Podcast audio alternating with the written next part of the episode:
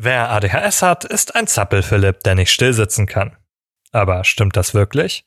Wodurch sich ADHS tatsächlich auszeichnet und wie es sich auf das eigene Gaming auswirken kann, besprechen wir in dieser Folge gemeinsam mit Content Creator und Betroffenen Björn Balk, besser bekannt als Speckobst. Viel Spaß!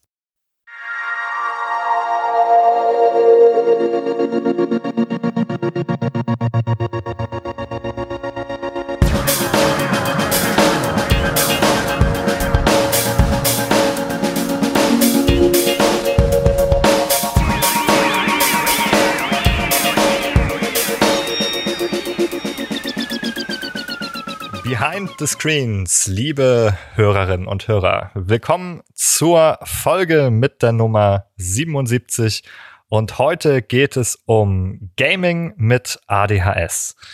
Äh, das ist für uns ein, ein neues Format, muss ich sagen, ähm, eine Themenkombination, die wir bisher noch nicht gewählt haben. Und äh, ich halte sie für total interessant. Und drauf gekommen bin ich, weil wir dich gelesen haben. Björn, ich begrüße dich, Björn aka Speckobst. Willkommen. Hallo, freut mich hier zu sein. Genau, du hast nämlich auf Twitter geschrieben, ähm, dass dir sozusagen das ADHS durchaus auch mal ins Gaming hineingefunkt hat und dass darüber zu wenig gesprochen wird. Und da dachte ich, dann lass uns doch darüber mehr sprechen. Und das tun wir nicht nur zu zweit, sondern ich begrüße außerdem auch den Kollegen Nikolas. Hallo. Hallöchen.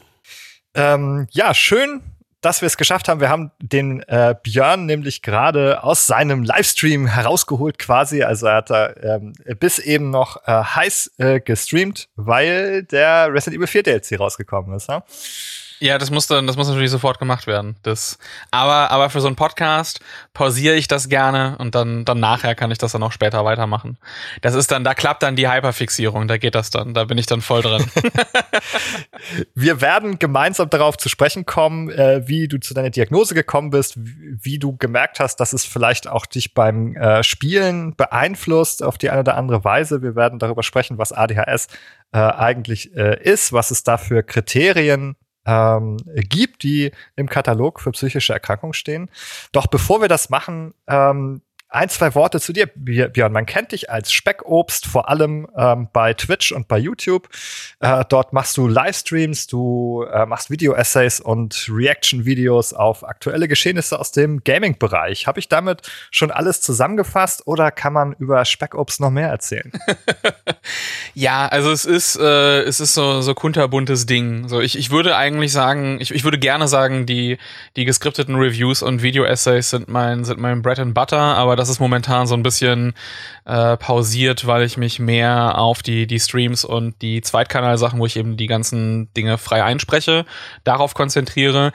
Nicht, weil ich es weil ich's anders nicht will, sondern mehr, weil es so aus der, da kriege ich halt schneller Content raus und mehr Content bedeutet mehr Werbeeinnahmen, bedeutet mehr Sicherheit Essen auf dem Tisch irgendwie zu haben momentan. Aber ja, an, an sich ist es so ganz, ganz gut zusammengefasst. Ich beschäftige mich mit aktuellen Themen. Also man könnte sagen, so ein bisschen dann eben auch Dinge, die in den News passieren bei der Gaming-Branche. Äh, mir sind eben auch sehr viele, also mir sind vor allem eben auch so äh, Sachen wichtig, wenn es darum geht, dass jetzt irgendwelche Studios geschlossen werden oder Mitarbeitende irgendwie beschissen behandelt werden oder so. Also das sind so die Themen, über die ich dann dann eben auch äh, was heißt gerne sprechen. Das ist so, sagen wir, sagen wir, ich, ich wünschte, es gäbe sie nicht. Also ich freue mich nicht darüber zu sprechen, aber es ist mir ein wichtiges Thema. Äh, und ansonsten natürlich die Titel, die mich, die mich interessieren. Das heißt, man, man wechselt dann von einem Tag, wo ich mich irgendwie darüber aufrege, dass jetzt Volition geschlossen wurde oder eben Mimimi hier in Deutschland schließen mussten. Und am nächsten Tag freue ich mich dann begeistert über den neuen Like a Dragon Infinite Wealth Trailer, so wo ich gerade ein Video rausgebracht habe. Das, das wechselt immer so ein bisschen. Und ansonsten bin ich noch, äh, das darf ich nicht vergessen, sonst kriege ich von meinem Podcast-Kollegen nämlich ganz, ganz böse auf die Zwölf. äh, ich mache nämlich noch mit meinem äh, großartigen Freund äh, Benjamin Horlitz, mache ich den Ink Ribbon Radio Horror Podcast, wo wir halt wirklich rein über Horrorspiele sprechen. Das machen wir jetzt seit knapp äh, zwei Jahren, fast zwei Jahren. Jede, alle zwei Wochen haben wir eine neue Ausgabe. Zwischendurch, wir haben auch noch so Bonusinhalte und machen auch mal schieben auch noch ein bisschen was dazwischen und äh, ja, das ist so der der komplette Kram, mit dem ich mich äh, beschäftige. Bin bin auf jeden Fall gut beschäftigt, würde ich sagen. ah, spannende Mischung auf jeden Fall. Wir freuen uns sehr, dich heute hier bei uns zu Gast zu haben. Danke. Genau. Und den Ink Ribbon Radio Podcast werden wir natürlich bei uns in den Shownotes äh, verlinken. Ich habe gerade gesehen, ähm, 49 Episoden werden hier gelistet, 43 in der gezählten Reihe sozusagen, ähm, zuletzt über Alien Isolation.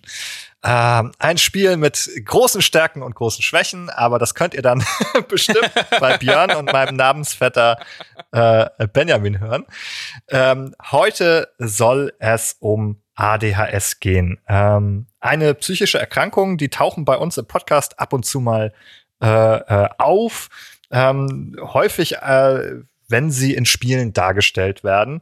Ähm, und dann diskutieren wir hier gerne darüber, ob wir finden, dass die sensibel und angemessen dargestellt werden und authentisch oder ob es auch mal in die Hose gegangen ist. Ähm, heute begegnet uns sozusagen das ADHS, die Aufmerksamkeitsdefizit und Hyperaktivitätsstörung.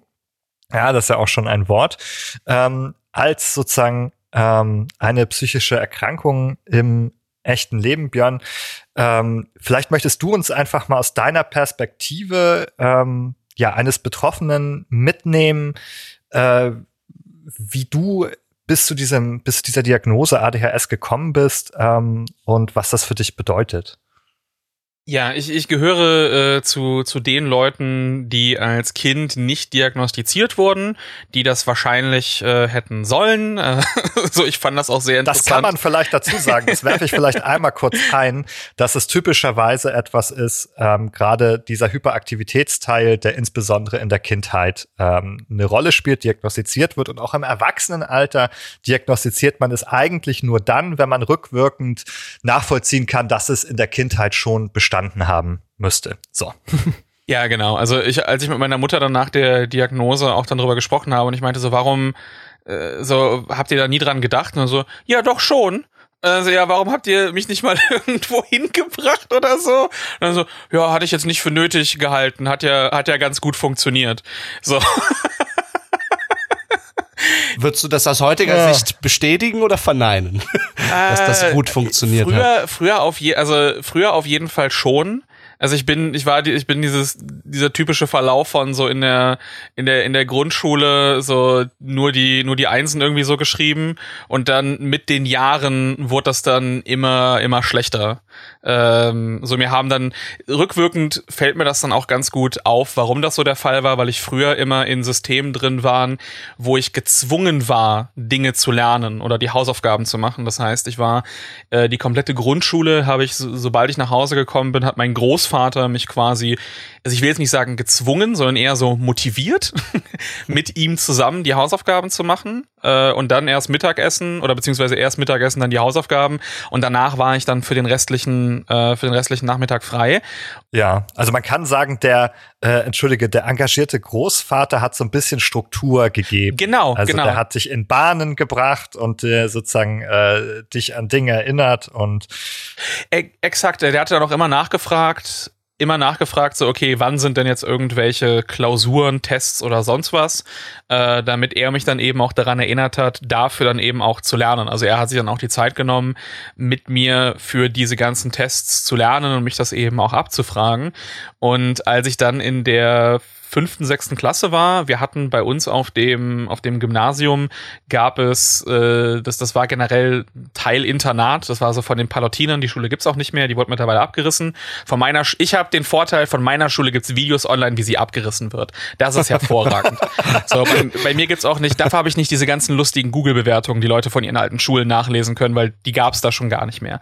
Aber äh, jedenfalls, das war eben ein Internat und dann gab's aber auch einen Halbtagsinternat, hieß das. Das heißt, dadurch, dass meine beiden Eltern eben auch ähm, Vollzeit gearbeitet haben, ich war dann in der in der Grundschule, wie gesagt, bin ich immer zu meinen Großeltern gegangen und habe dann da gegessen und die Hausaufgaben eben gemacht und die waren dann dazu da, mich auch so ein bisschen zu betreuen, bis meine Mutter dann nachmittags dann von der Arbeit gekommen ist.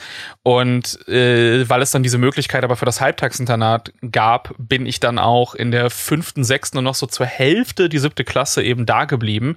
Das heißt, ich bin dann eben auch nach der nach dem normalen Schulunterricht Unterricht gab es dann dort Mittagessen und dann gab es eben auch so eine Hausaufgabenbetreuung. Und wir durften nicht gehen, bis die kompletten Hausaufgaben für den Tag gemacht waren. Das heißt, du warst quasi gezwungen, da zu bleiben, um dann deine Hausaufgaben zu machen und du konntest auch frühestens erst in einer bestimmten Uhrzeit gehen. Das heißt, selbst wenn du da mit den Sachen fertig warst, dann konntest du nichts anderes machen, außer noch für irgendwelche anderen Dinge zu lernen. Und da wurde auch drauf geachtet, dass dann eben so ne, gesagt wird, ja, wir haben an dem dem Tag eine Klausur, wir haben an dem dem Tag eine Prüfung. Und dann wurde eben auch, äh, keine Ahnung, jetzt beispielsweise Latein oder so, dann wurden eben auch die Vokabeln abgefragt, dass wir da drauf fit sind.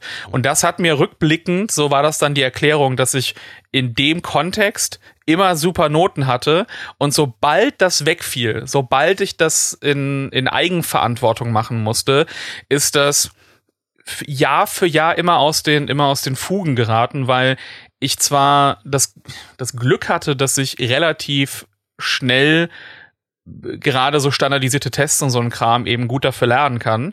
Das heißt, ich hatte dann immer noch äh, in den, den meisten Fällen eben eben gute Noten, also zumindest in den Fächern, wo du halt wirklich nur irgendwas strikt auswendig lernen musstest.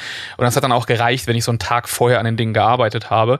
Aber das ist dann später sogar dazu übergegangen, dass ich, als ich die äh, als man sich mit 18 selber entschuldigen konnte. Ne? Du konntest dir dann irgendwann in der Oberstufe ja. selbst dann einfach eine Entschuldigung schreiben. Das hat dann dazu geführt, dass ich, ich war, glaube ich, fast die komplette 12, 2, 13, 1 fast gar nicht mehr in der Schule. Ich bin fast nur noch zu Klausuren hingegangen. Ich, bin, ich habe fast mein Abi verkackt, weil ich in jedem einzelnen rein mündlichen Fach eine 5 hatte. was, was hast du gemacht in der Zeit? Zocken äh, oder? Ich, ich, bin aus dem Haus. Ja, meine, ich, ich, ich wollte ja nicht, dass meine Eltern wissen, dass ich, dass ich irgendwie nicht da bin. Und äh, mein Vater hatte zu dem Zeitpunkt schon sein, äh, sein Büro, also der war äh, Versicherungsvertreter und hatte dann eben seine Filiale in unsere, also die Garage quasi in die Filiale umgebaut. Und das heißt, das würde natürlich auffallen, wenn ich dann nicht weg bin. Vor allem, weil ich ja das Auto hatte. Das heißt, ich bin dann in den Tagen einfach, ich habe mir irgendwas genommen zur Unterhaltung und dann bin ich einfach an den Bahnhof gefahren und habe mich dann vier, fünf Stunden in mein Auto gesetzt und da einfach irgendwas gelesen oder sonst was gemacht oder halt auch auf dem DS oder so gespielt. Und dann bin ich wieder nach Hause gefahren. Ähm, und äh, kann ich kurz fragen, also war das einfach, weil du die Schule so als so unangenehm empfunden hast? Oder was äh, war für dich so der, der Grund, so, da will ich jetzt nicht hin, ich mache Nein, nein, das ist, das, ist voll, das ist vollkommen, das ist vollkommen okay. Das war, dass mir es einfach, mir sind, äh, ich habe auch ähm, äh, gewisse, in, in gewissen Situationen ähm, äh, starke Social Anxiety. Also ich mag das auch überhaupt nicht in irgendwelche, das, deswegen, ich bleibe auch von der Gamescom fern, weil ich das einfach wenn ich nicht weiß, dass ich mit gewissen Leuten da bin und dann die mich irgendwo mit hinnehmen können dann, ansonsten bin ich vollkommen lost. Ich gehe auch auf keine Konzerte oder sonst was.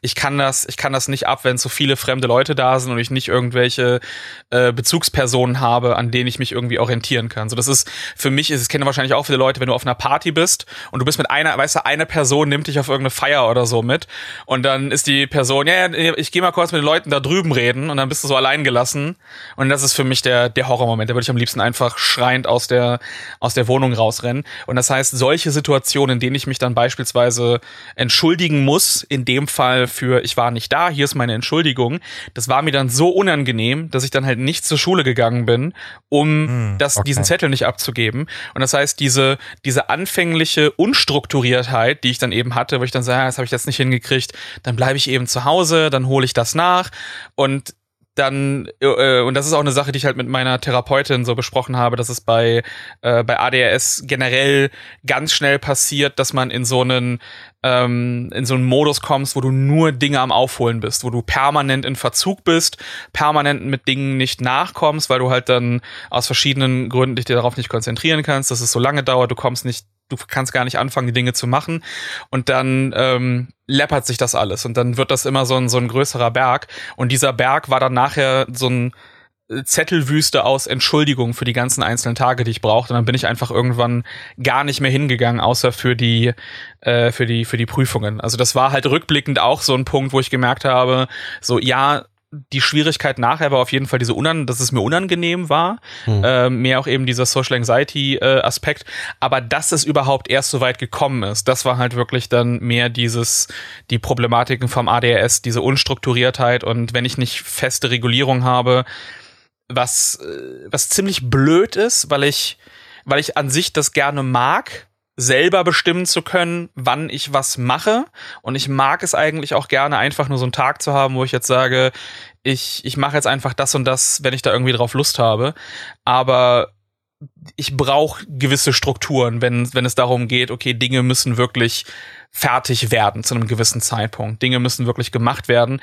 Ich kann nicht einfach mir nichts, dir nichts an 30 Projekten gleichzeitig arbeiten und nichts wird irgendwie fertig oder ich wechsle von einem wieder zum anderen, ne, und dann ist das interessant gerade und dann kann ich mich darauf gut äh, konzentrieren, aber ich müsste eigentlich irgendwelche steuerlichen Dokumente gerade machen und dann schiebe ich die vor mich her, bla bla bla, solche.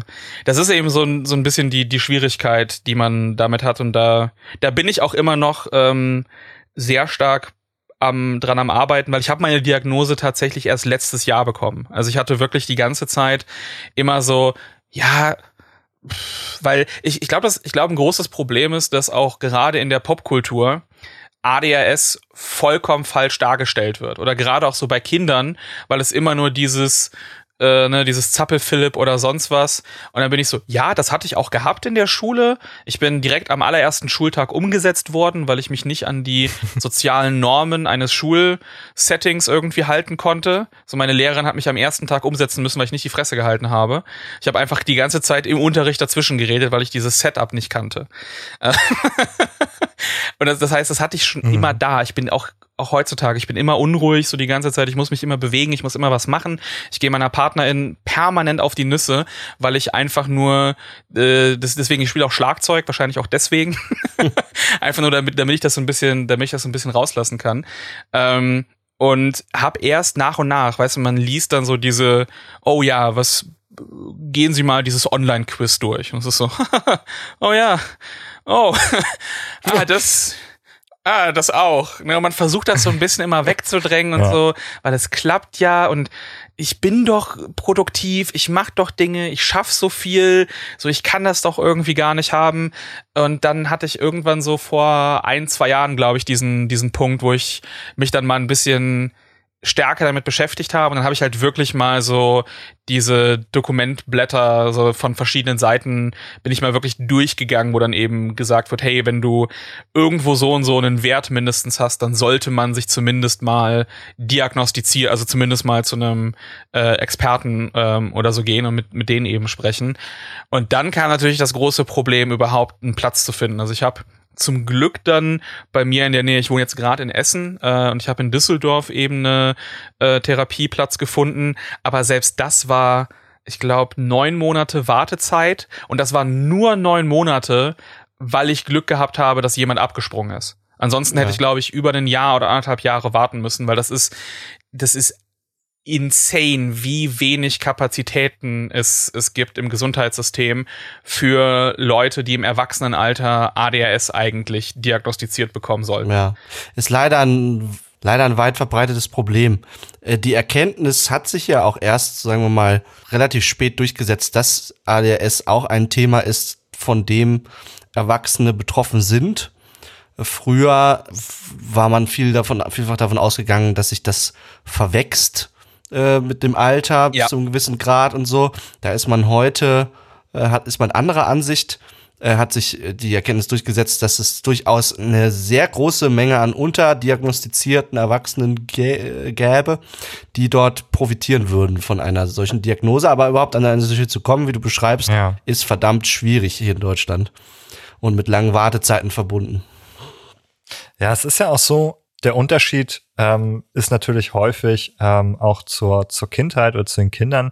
Ähm, man hat ja auf der einen Seite sozusagen Probleme, die einem verursacht werden durch, ähm, ja, nennen wir es psychische Störungen oder auch einfach äh, ähm, die ja andere, andere andersartige ähm, Strukturierung des Gehirns. Das wird ja manchmal auch unter dem Dachbegriff von Neurodiversität noch gefasst, sozusagen, um auch deutlich zu machen, dass es vielleicht auch einfach ein ähm, ein extremerer Punkt von einem Spektrum ist, ja. Also das ist wir natürlich alle Menschen Probleme haben können, äh, sich zu organisieren und lange Konzentration aufrechtzuerhalten, aber es sozusagen Punkte gibt, an denen einem das Probleme macht. Ich fand das, ich fand das ganz, ganz gut. Ich hatte, ich hatte das letztens irgendwo, das, das war halt äh, in so einem Joke zusammengefasst.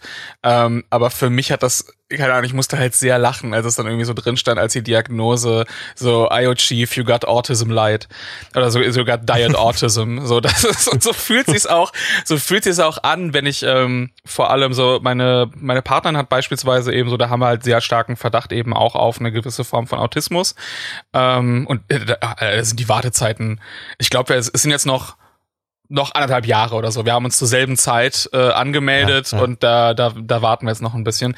Ähm, aber da merkt man eben auch so an vielen Punkten, wo dann eben so die Überschneidungen dann teilweise sind, ne? wo es dann auch so Sachen gibt, die ähm, äh, ne, deswegen so spektrummäßig äh, zu arbeiten, mhm. weil es gibt so viele Überschneidungspunkte ähm, dabei eben auch. Ich hatte auch gelesen, dass es ja auch dann sehr viele Leute gibt, die dann eben beides dann äh, diagnostiziert bekommen, eben auch. Aber bei mir ist so, wie gesagt, also ich, ich hatte hatte auch extra mal so zumindest äh, genau wie beim ADS auch so online bei was was so Autismus Sachen betrifft. Und das sind halt so ein paar Sachen ne? So wie gesagt so Social Anxiety Aspekte sind mit dabei. Äh, bei mir ist es ganz schlimm äh, ich kann bis heute gewisse Sachen nicht essen wegen der Textur. Das ist für mich so ich kriege einen Würgereiz wenn ich Tomaten äh, rohe Tomaten irgendwie esse. Äh, mein mein Körper wirkt das automatisch wieder hoch. Ähm, aber das sind nicht genügend Punkte um halt wirklich in so eine klassische Diagnose reinzugehen. Deswegen fand ich dieses Diet Autism irgendwie ich will da auch niemanden, wenn das andere Leute nicht fühlen, will ich nicht zu nahe treten, aber für mich selber, und das kam eben aus einer so ADS-Gruppe raus, der Joke, so deswegen, ähm, das, das, das fand ich irgendwie ganz passend als Beschreibung. also es ist generell so, ADHS gilt als, also mal, gut beforschte psychische Störung, aber an der Stelle sollte nicht unerwähnt bleiben, dass es auch Positionen gibt, die sagen, ja, letztendlich sind diese Verhaltensweisen, die Kinder äh, haben, denen ADS zugeschrieben wird, sind das gesunde Reaktionen auf eine ungesunde Umwelt. Das ist eine Position, mhm. die man hier noch zumindest der Vollständigkeit halber erwähnt haben sollte. Das heißt, es ist völlig normal, dass wenn man ein Kind, das einen gewissen Freiheitsdrang hat und sich zu bewegen und nicht äh, eingesperrt zu sein, wenn man das in so einem Schulsetting packt, wo es irgendwie 45 Minuten am Stück still sitzen soll und so weiter, dass äh, die natürliche Reaktion darauf ist, dass man dann äh, zum Zappel-Philipp wird, zu dem äh, sogenannten, und äh, dort irgendwie aufbegehrt, bis man dann eingenordet wird und vom System äh, absorbiert wird.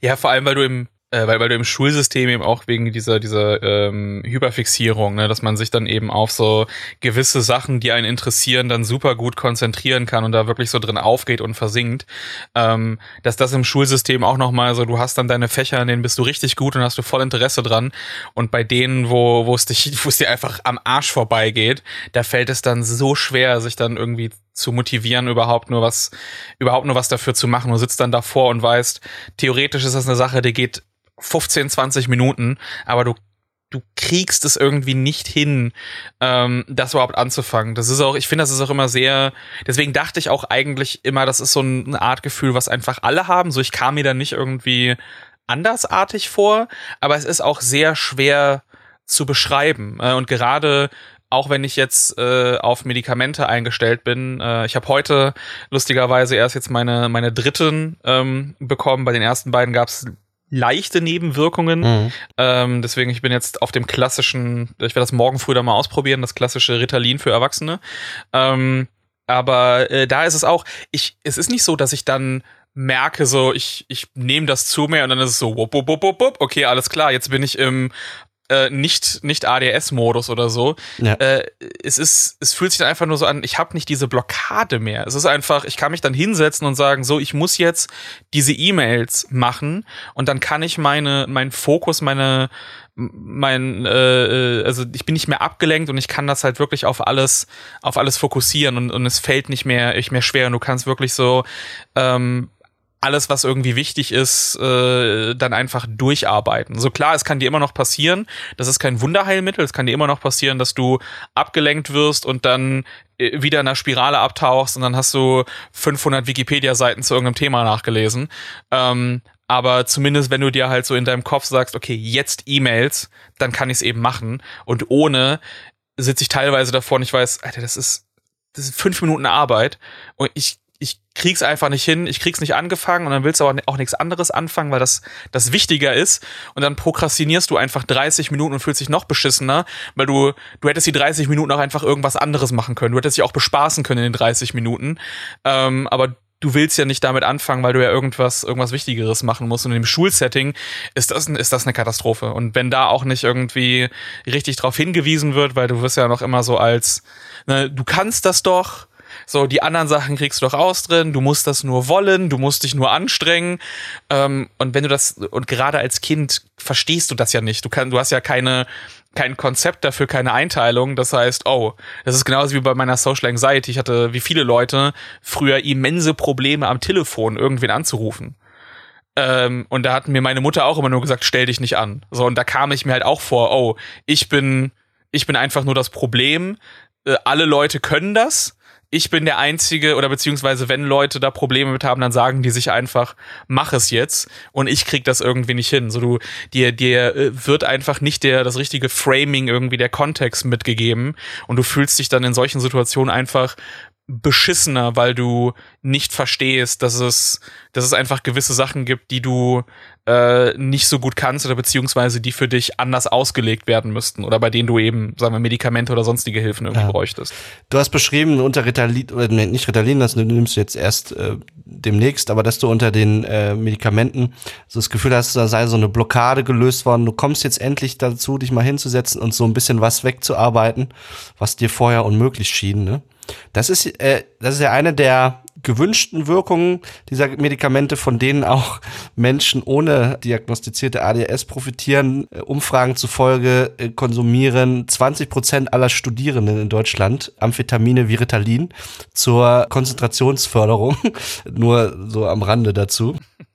Das ist eigentlich in dem Sinne äh, überraschend, weil die ähm, vermutete Wirkweise dieser Medikamente ist eigentlich so, dass die ja, dass die eine andere Wirkung haben bei äh, Menschen, die ADHS, äh, eine ADHS-Störung aufweisen, als Menschen, die keine aufweisen. Die Idee ist also, dass, ja. also es ist ja Amphetamine sind ja eigentlich aufputschende Mittel. Die Idee ist eigentlich, dass diejenigen, die unter ADHS leiden, eh schon hochgeputscht sind und dass die quasi durch so eine Art, jetzt gehen wir noch mal was oben drauf, dass es eine paradoxe Wirkung erzielt wird, die sie dann wieder runterfährt. Also paradox deswegen, weil das ja quasi das Gegenteil von dem ist, was man erwarten würde. Mhm.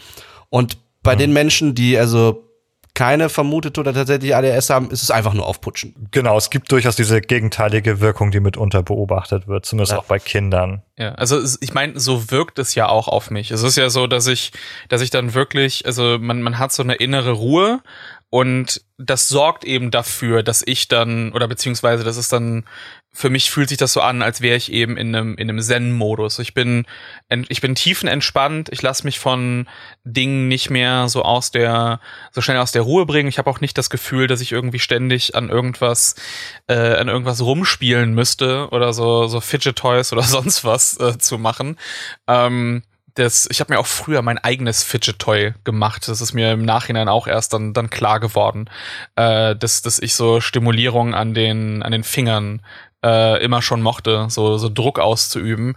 Das heißt, ich habe das dann an den Kissen oder so auch bei mir immer gemacht. Ähm, da irgendwie mit dem, mit dem Daumen in so, in die Ecken oder so reinzudrücken einfach und damit rumzuspielen die ganze Zeit. Und dann auch später so rückblickend, okay, nee, das war einfach, ich habe mir quasi aus Versehen selbst mein eigenes Fidget Toy irgendwie damit gebastelt. Und das, das, das, das ist auch eine Sache, die mich bis heutzutage beruhigt. So, wenn ich da ähm, mit den Fingern irgendwo rumspiele und so und äh, irgendwo auch draufdrücke oder so, das, das bringt mir so eine innere Ruhe irgendwie. Und ja, die, die Medikamente ähm, äh, führen dann, dann wirklich dazu, dass auch so der Puls teilweise, also ich merke das wirklich, dass der, der Puls dann so ein bisschen runtergeht bei mir. Und äh, auch das erklärte für mich so, warum, warum ich in meinem ganzen Leben noch nie Probleme mit Koffein hatte. So, ich, ich habe das seit meiner, ich habe das immer so erklärt, einfach weil ich schon relativ früh mit, mit Koffein trinken angefangen habe, äh, also Kaffee zu trinken eben auch, habe ich mir das immer erklärt, ja, ich habe mir halt so eine, äh, so eine Resistenz irgendwie aufgebaut. Aber dieses äh, das, was andere Leute jetzt auch eben, ne, ich bin jetzt äh, 34 und Leute in meinem Alter, so, die beschreiben dann, Alter, ich kann doch, ich kann doch nach 16 Uhr keinen Kaffee mehr trinken. Da schlafe ich doch abends nicht mehr. Und ich kann mir einfach literally um 2 Uhr nachts einen doppelten Espresso reinpfeifen und dann lege ich mich ins Bett und schlafe. Das macht bei mir gar nichts. Liter Energy Drink. Ja, das, das macht mich. Das, das kennst du auch, Nikolas. Möglicherweise vielleicht, ja, ich glaube ja. Das macht mich halt ruhig, das macht mich ruhiger. Das macht mich ruhiger und deswegen, ich dachte auch immer, ich brauche dann, und das erklärt auch nachhinein, warum ich früher immer mich besser konzentrieren konnte, äh, auch zu, zu arbeiten, wenn ich irgendwie koffeinierte Getränke mit dabei hatte, weil ich dann dadurch das so ein so einen leichten Effekt davon äh, bei mir immer schon schon auslöst. Aber das, mhm. das erklärt das eben auch, warum ich dann so so auch Freunde meinten dann immer, wenn wir uns irgendwie zum Lernen früher getroffen haben, so Alter, du kannst doch jetzt nicht den den fünften Kaffee irgendwie die Nacht oder so reinballern. Und dann fahre ich nach Hause und bin leg mich einfach ins Bett und entscheide mich zu schlafen.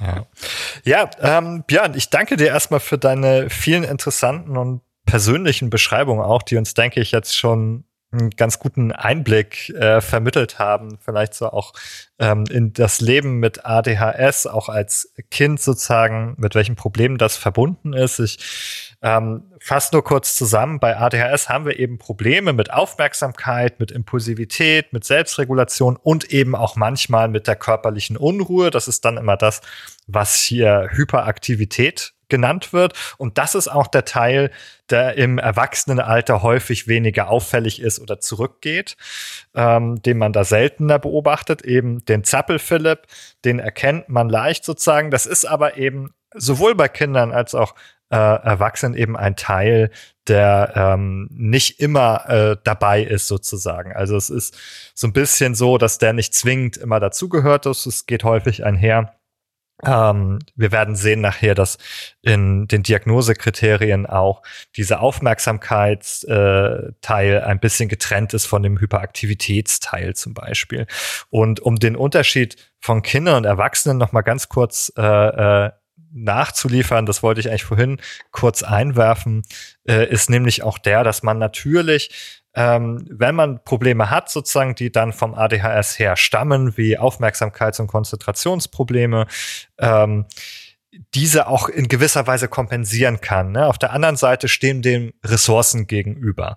Ähm, das können unterschiedliche sein und es können auch Strategien sein, damit umzugehen. Ne? Zum Beispiel vielleicht lernt man dann mit der Zeit auch im Erwachsenenalter ähm, ein paar Organisationsstrategien und vielleicht helfen die einem ausreichend, dass dann die Probleme, die man hat, ähm, dadurch so ein bisschen in den Griff kommen. Das könnte auch mit ein Grund dafür sein, dass es dann häufig im Erwachsenenalter weniger auffällig ist, weil über die Zeit und über die Jahre Menschen auch ähm, ähm, gewisse Kompensationsstrategien entwickeln, die dann ähm, ja, wenn sie für sie funktionieren, eben entsprechend nicht mehr zu diesen Auffälligkeiten so stark äh, führen, zumindest nach außen hin. Allerdings muss man auch sagen, es gehört auch so eine innere Komponente dazu, eben was du auch beschrieben hast, wenn so eine innere Unruhe, die man auch verspüren kann ähm, oder die dann vielleicht weg ist, dann kehrt eine Ruhe ein, wenn man äh, medikamentös äh, eingestellt ist. Ähm, jetzt würde ich gern mal in den Bereich Gaming mit euch gemeinsam äh, übergehen. Ähm,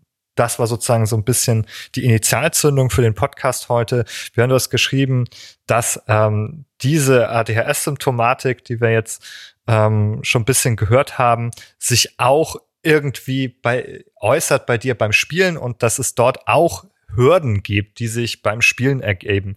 Ähm, vielleicht kannst du es noch mal kurz erzählen, falls du dich erinnerst, was der Auslöser dafür war, ähm, was das für eine Spielsituation war, die bei dir dazu geführt hat. Ja, das war in dem Fall äh, war das Ace Combat, ach nicht Ace, äh, nicht Ace Combat, äh, Armored Core, eine andere AC-Serie. Äh, Armored Core 6, der neue From Software Titel. Und das Ding ist ja vollgepackt mit, also es geht ja im Grunde eben darum, seinen eigenen Mac zu basteln und den eben auch aus diesen verschiedensten Teilen dann zusammenzustellen. Und da gibt es dann verschiedene Faktoren, die aufeinander auswirken, verschiedene Werte und es müssen alle möglichen Aspekte bedacht werden. Und das bedeutet, dass dieses Spiel vollgepacktes mit Zahlen, vollgepacktes eben auch mit, mit Texten dazu, mit Erklärungen und allen möglichen Sachen, die man dann versuchen soll, so gut möglich damit klarzukommen, die zu lernen und davor eben vielleicht auch so eine Art von, von Gefühl irgendwie oder so zu entwickeln. Und für mich war das immer schon, ich hatte immer schon Probleme mit dieser Art von Spiel, wo man irgendwelche mit, mit den Zahlen oder sonst was dann hin und her hantieren muss weil ich dieses Gefühl dafür irgendwie nie hatte. Also ich brauche, ich musste das halt immer komplett irgendwie verstehen. Und dann ist dieses Spiel halt vollgepackt mit diesen ganzen Sachen. Und ich sitze dann da und will eigentlich nur mit meinem Mac rumrennen und auf irgendwelche Sachen draufschießen. Aber ich weiß, dass ich mich ja eigentlich mit dem ganzen, äh, mit diesem ganzen Pipapo irgendwie mal richtig auseinandersetzen sollte. Also versuche ich das halt wirklich mir durchzulesen und zu merken und dann eigene Setups zu bauen und die zu testen und sonst was zu machen. Und je länger ich dann da dran sitze, desto, desto anstrengender anstrengender wurde das für mich einfach nur. Ähm, und ich, ich konnte mich aber auch nicht wirklich davon von lösen, weil ich es ansonsten das Gefühl hatte, es nicht wirklich richtig zu machen oder irgendwie zu verstehen. Und das, da, da ist mir einfach so in dem Moment dann eben auch klar geworden, weil ich das Problem auch früher schon auch mit so Tutorials, die dir einfach tag, die so aussehen wie äh, schlechte Universitätsfolien oder so, wo dein Dozent dir einfach nur das, das Textbuch irgendwie äh, drauf gedruckt hat oder so, die ganzen, die ganzen Seiten da mhm. drauf ballert. Und halt so viele Informationen auf einmal zu geben, wenn du nicht daran interessiert bist. Ne? Du bist am Ziel interessiert, so mein Ziel ist es, ich möchte das verstehen. Aber ich bin an sich nicht daran interessiert, irgendwelche Zahlen, Dinger zu lernen und zu gucken, wie wirkt sich der Wert darauf, das geht hoch, das geht runter, bla bla bla bla bla. Und das ist so ein Informations-Overload für mich gewesen, dass ich halt wirklich das, das, das Gefühl, äh, das Gefühl zwischendurch gekriegt habe, ich weiß nicht, ob ich das überhaupt so richtig, richtig spielen kann. Ich bräuchte eine, für mich quasi, deswegen kam mir so der Gedanke in so einer Accessibility-Form einfach eine, eine vereinfachte Version davon, die mhm. den ganzen Zahlenquatsch einfach weglässt und wo ich dann nur so, hier ist eine Auswahl von drei Macs. Weißt du, wie du das dann so bei einem Beat'em Up oder so hast? Hier sind deine drei Charaktere in Streets of Rage 2. Du hast so drei verschiedene Werte und dann such dir einen davon aus und dann ist gut. Und wenn du es nicht richtig verstehst, es sind ja nur drei zur Auswahl, dann kannst du eben ein bisschen durchgehen und das Ganze lernen. Aber ich muss nicht irgendwie Texte lesen und sonst was damit machen, um dann irgendwie da hinterher zu kommen. Und ähm, da habe ich wirklich gemerkt, so auch rückblickend, da gibt's so viele, so viele Titel, die so auch irgendwelche RTS-Sachen, dass das bei mir erklärt, warum ich da nie mit klarkomme, weil das sind immer die ganzen Einheiten und der ganze Kram und hier die Formation und wie könnte das irgendwie ausgelegt werden. Und andere Leute spielen das irgendwie und entweder haben sie gefühlt Interesse daran genug, dass sie eben den ganzen Kram auch wirklich lernen, oder sie können das intuitiv einfach besser.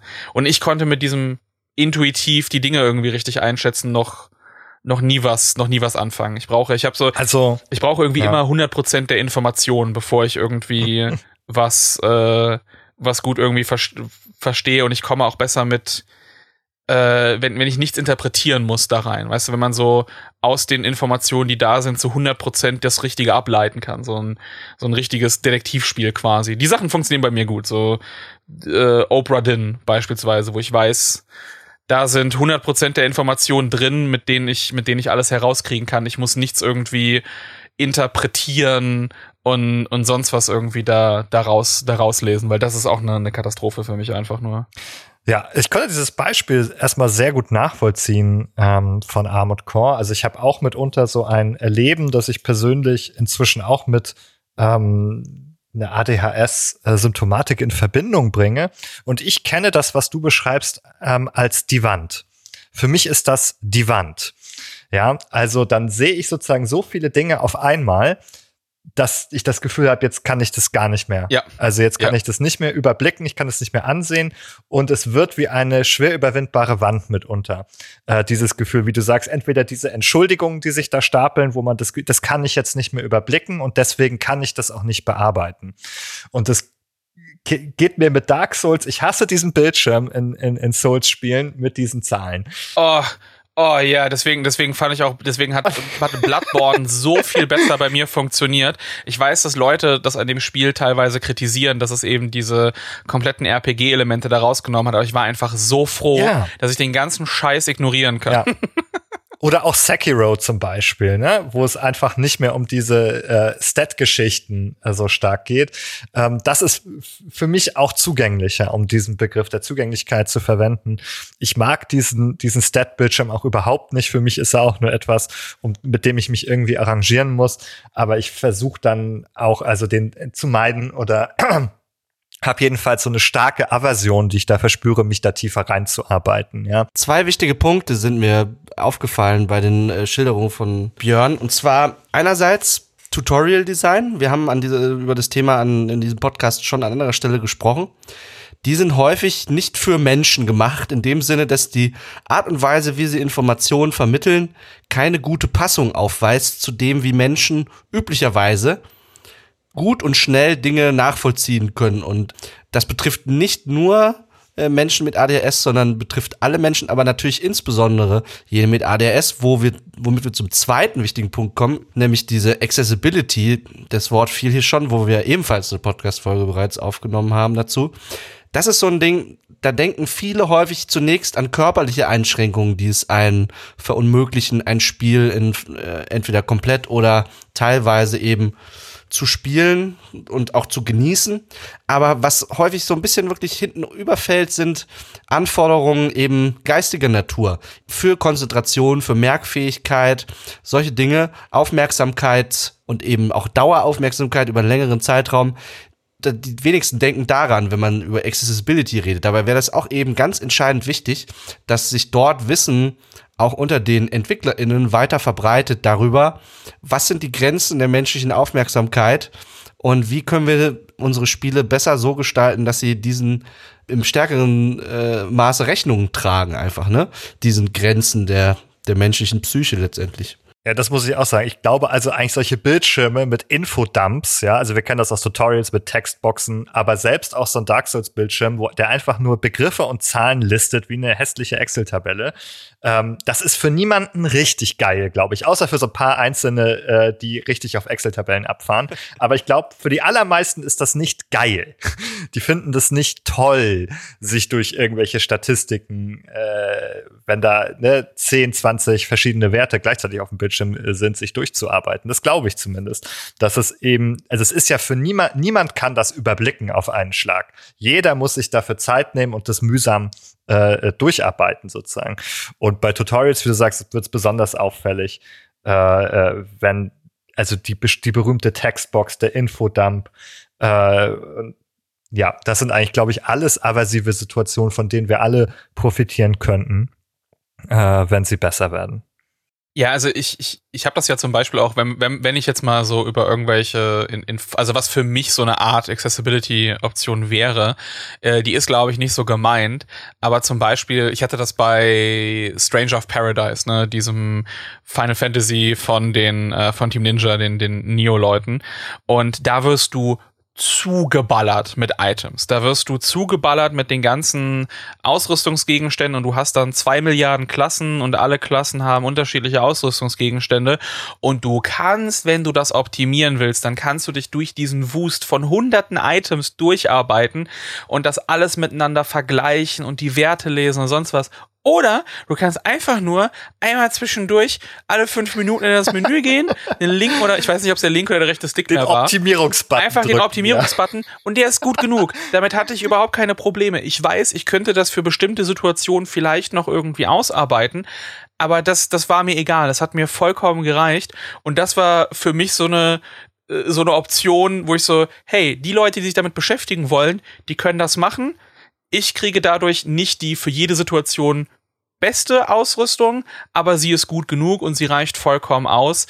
Äh, und äh, ich muss mich nicht damit beschäftigen oder beziehungsweise eben auch mein, äh, mein Spiel pausieren. So das gleiche ist auch, dass ich Dinge überspringen kann, dass ich nicht irgendwie auf was warten muss, dass ich Cutscenes überspringen kann, alles, weil das merke ich mittlerweile auch. Das habe ich bei Alien Isolation gemerkt, wo ich einfach nur durch Gänge durchgehe oder mir Cutscenes wieder ansehen muss oder sonst was die ganze Zeit da werde ich, da werde ich wirklich ungeduldig und verliere das, verliere halt mit der Zeit das Interesse und ich merke, wie mein Kopf woanders hindriftet. Ich, ich merke, dass mein Kopf wo, woanders hingeht und was anderes machen möchte oder sich mit, äh, mit Sachen nebenbei beschäftigt und dass ich auch in Streams teilweise anfange, zwischendurch einfach auf Twitter zu gehen, nur um mir Dinge irgendwie durchzulesen. während ich auf irgendwas, während ich auf irgendwas warte, weil ich brauche diese, diese Stimulation irgendwie die ganze Zeit. Ich kann nicht, ich kann auch nicht nicht ruhig, so dieses, deswegen meditieren klappt bei mir auch nicht. So dieses, oh, mal komplett versuchen, ruhig und gedankenfrei. Nee, ich muss immer, ich muss immer an was denken. Ich muss immer, auch wenn ich abends ins Bett gehe, ich schlafe eigentlich meistens dabei ein. Und das macht mir Spaß. Ich bin dann so, oh, ich freue mich jetzt drauf, dass ich über irgendwas nachdenken kann und dann penne ich dabei ein. Das ist so, das, das, das, das brauche ich. Ich muss auch immer was hören. Das habe ich auch früher schon gehabt. Ich muss immer was hören zum Einschlafen. Ich habe immer ein Video laufen, immer irgendwas, wenn ich am Arbeiten bin, wo ich jetzt nicht aktiv wie bei der Audiobearbeitung auf irgendwas hinhören muss oder so. Ich lasse immer ein YouTube-Video, ich lasse immer eine Serie, einen Film oder sonst was irgendwie dabei laufen. Es gibt YouTube-Videos wie Sachen von H-Bomb, die habe ich hunderte Male durchgehört, äh, wie ich früher Kassetten von Benjamin Blümchen irgendwie immer in der Dauerschleife gehört habe. Einfach damit so eine so eine Grundbeschallung im, Hinter, im Hintergrund irgendwie da ist, damit, damit mein Kopf immer irgendetwas noch so nebenbei zu tun hat irgendwie. Das ist, ich, ich glaube, wenn man das nicht, nicht so spürt, ist es, glaub, klingt das, glaube ich, echt irre. Nikolas, ich glaube, du hattest gerade auch noch einen Punkt, den du einbringen wolltest? Äh, ich, ich hatte nur das mit dem Twitter und Stimulation, hatte ich gefragt, ob nicht jemand anderes, der heute hier noch im Podcast sitzt, äh, das vielleicht das dem ähnlich geht.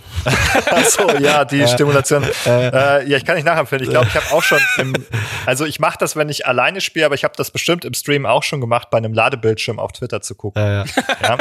das, ähm, ich kann relaten auf jeden oh, Fall. Da hättest du mit, mit, dem, mit dem aktuellen Titel Starfield hättest du so deine lieben Mühen, weil da hättest wärst du häufig auf Twitter unterwegs, das kann ich, ich hab, sagen. Ich habe das, ich habe das teilweise so extrem gemacht, ähm, als damals Prey rausgekommen ist, also das 2017er Prey. Das hatte ja hm. auf der Xbox One und PS4 extreme Ladezeiten. Also immer wenn du ein neues Gebiet reingegangen bist, dann war das teilweise hm. wirklich so eine Minute, anderthalb Minuten. Und ich habe dann nebenbei noch meine Vita gehabt und hatte irgend so ein Strategiespiel da drauf. Und während dann diese dieser Ladebildschirm kam, habe ich meine Vita äh, kurz rausgeholt und habe dann so zwei, drei Züge gemacht. Multitask Gaming. ja. Ja, bei, also bei einer Minute, bei einer Ladezeit, die eine Minute dauert, was heute auch einfach äh, verboten gehört und trotzdem manchmal noch vorkommen kann, ähm, kann ich das absolut nachvollziehen. Ich würde tatsächlich noch mal vorschlagen, auch wenn das schon viele interessante Beispiele waren, das noch mal ein bisschen eine Struktur zu gießen. Äh, einige von uns können die gut gebrauchen. ähm, und zwar habe ich die Kriterien von einem Diagnosekatalog mitgebracht. Es gibt zwei sehr bekannte Diagnosekataloge. Einmal die ICD, die International Classification of Diseases. Die kennen wir in Deutschland besonders gut, weil unsere Krankenkassen nach dem abrechnen, was in diesen Katalogen steht und was da nicht drin steht, kann auch bei einer Krankenkasse entsprechend nicht abgerechnet werden. Das ist das Klassifikationssystem, das jetzt auch ähm, die äh, Computerspielabhängigkeit äh, aufgenommen hat, die dann so sie irgendwann komplett übersetzt und vollständig in Kraft getreten ist, auch hier diagnostiziert werden kann. Und dann gibt es noch einen großen anderen Katalog, der vor allem in den USA genutzt wird, aber durchaus international auch verwendet wird. Ähm, der DSM 5 sozusagen, das ist die fünfte Version. Und dieses Diagnosemanual ähm, äh, sozusagen hat auch natürlich eine Überarbeitung, die wie beim ICD jetzt gerade ähm, in Produktion ist. Aber äh, wir haben jetzt sozusagen die noch aktuelle äh, Version vom DSM Nummer 5 hier. Und da wird unterschieden für ADHS eben in diese zwei Bereiche. Einmal der Unaufmerksamkeitsbereich, der hat hier neun Kriterien und einmal der Hyperaktivitätsbereich, der auch neun Kriterien hat. Und äh, ich schlage vor, wir konzentrieren uns jetzt hauptsächlich für den Podcast auf die Unaufmerksamkeit, den halte ich für das Spielen für besonders relevant. Ähm, und vielleicht machen wir noch einen kurzen Blick in die Hyperaktivität. Äh, was man dazu sagen kann, ähm, es sind neun Kriterien und wenn man sechs von diesen erfüllt als Kind bis 16 Jahre, dann ähm, wird vorgeschlagen, die Diagnose hier auszusprechen. Für Erwachsene ist es so, dass nur fünf von neun hier erfüllt sein müssen. Ähm, da hat man die Schwelle sogar etwas niedriger gemacht für die Diagnose äh, bei Erwachsenen. Wie gesagt, in Deutschland würde man nicht diese Kriterien verwenden, aber sie sind sehr schön, weil sie deutlich ausführlicher gehalten sind als im ICD. Deswegen gefallen mir die sehr gut und wir können eben auch mal schauen, was jedes einzelne Kriterium vielleicht für uns, äh, uns für Probleme beim Gaming machen könnte.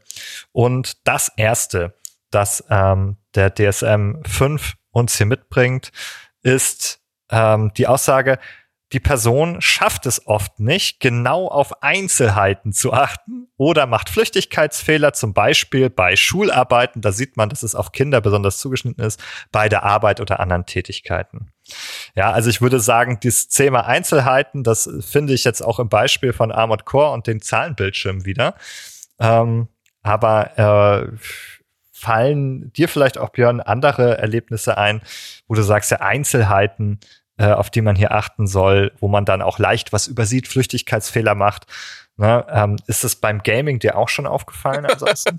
permanent, per, permanent, permanent. Testbeschreibung nicht gelesen. Exakt, exakt, den falschen, den falschen Namen, also den Namen irgendwie falsch gelesen, irgendwas falsch gehört, äh, irgendwas falsch gedeutet, so falsch interpretiert, äh, irgendeinen irgendeinen äh, einen, einen Vorgang, den man sehr, sehr wiederholt durch die Routine, irgendwann zwischendurch einfach mal äh, äh, falsch zu machen oder auch aus der, so ich muss jetzt schnell irgendwie durchs Menü kommen und dann hängt wieder irgendeine Taste oder sonst was und dann drücke ich wieder daneben oder ich achte nicht darauf und nehme das falsche Item und bin so, oh fuck, na, uh, kann ich nochmal neu laden? Nein, ah, oh, scheiße. so, ich habe das so, ich habe ja auch in meinen Streams, glaube ich, schon so oft, wenn es da auch äh, gerade bei bei irgendwelchen Sachen, wo ich im Menü was auswählen muss und dann in dem Moment, wo ich drauf drücke, direkt schon so, oh nein, fuck, scheiß, nein, oh stimmt, stimmt, das funktioniert hier, hier gar nicht. So, per, also wirklich permanent einfach nur. Und es lässt einen, also gerade wenn man das vor anderen Leuten macht, lässt einen das so unfassbar dämlich aussehen. Ja, was ich auch kenne, dass man halt in der Flüchtigkeit auch so Namen und Bezeichnungen falsch liest. Ja. Ne?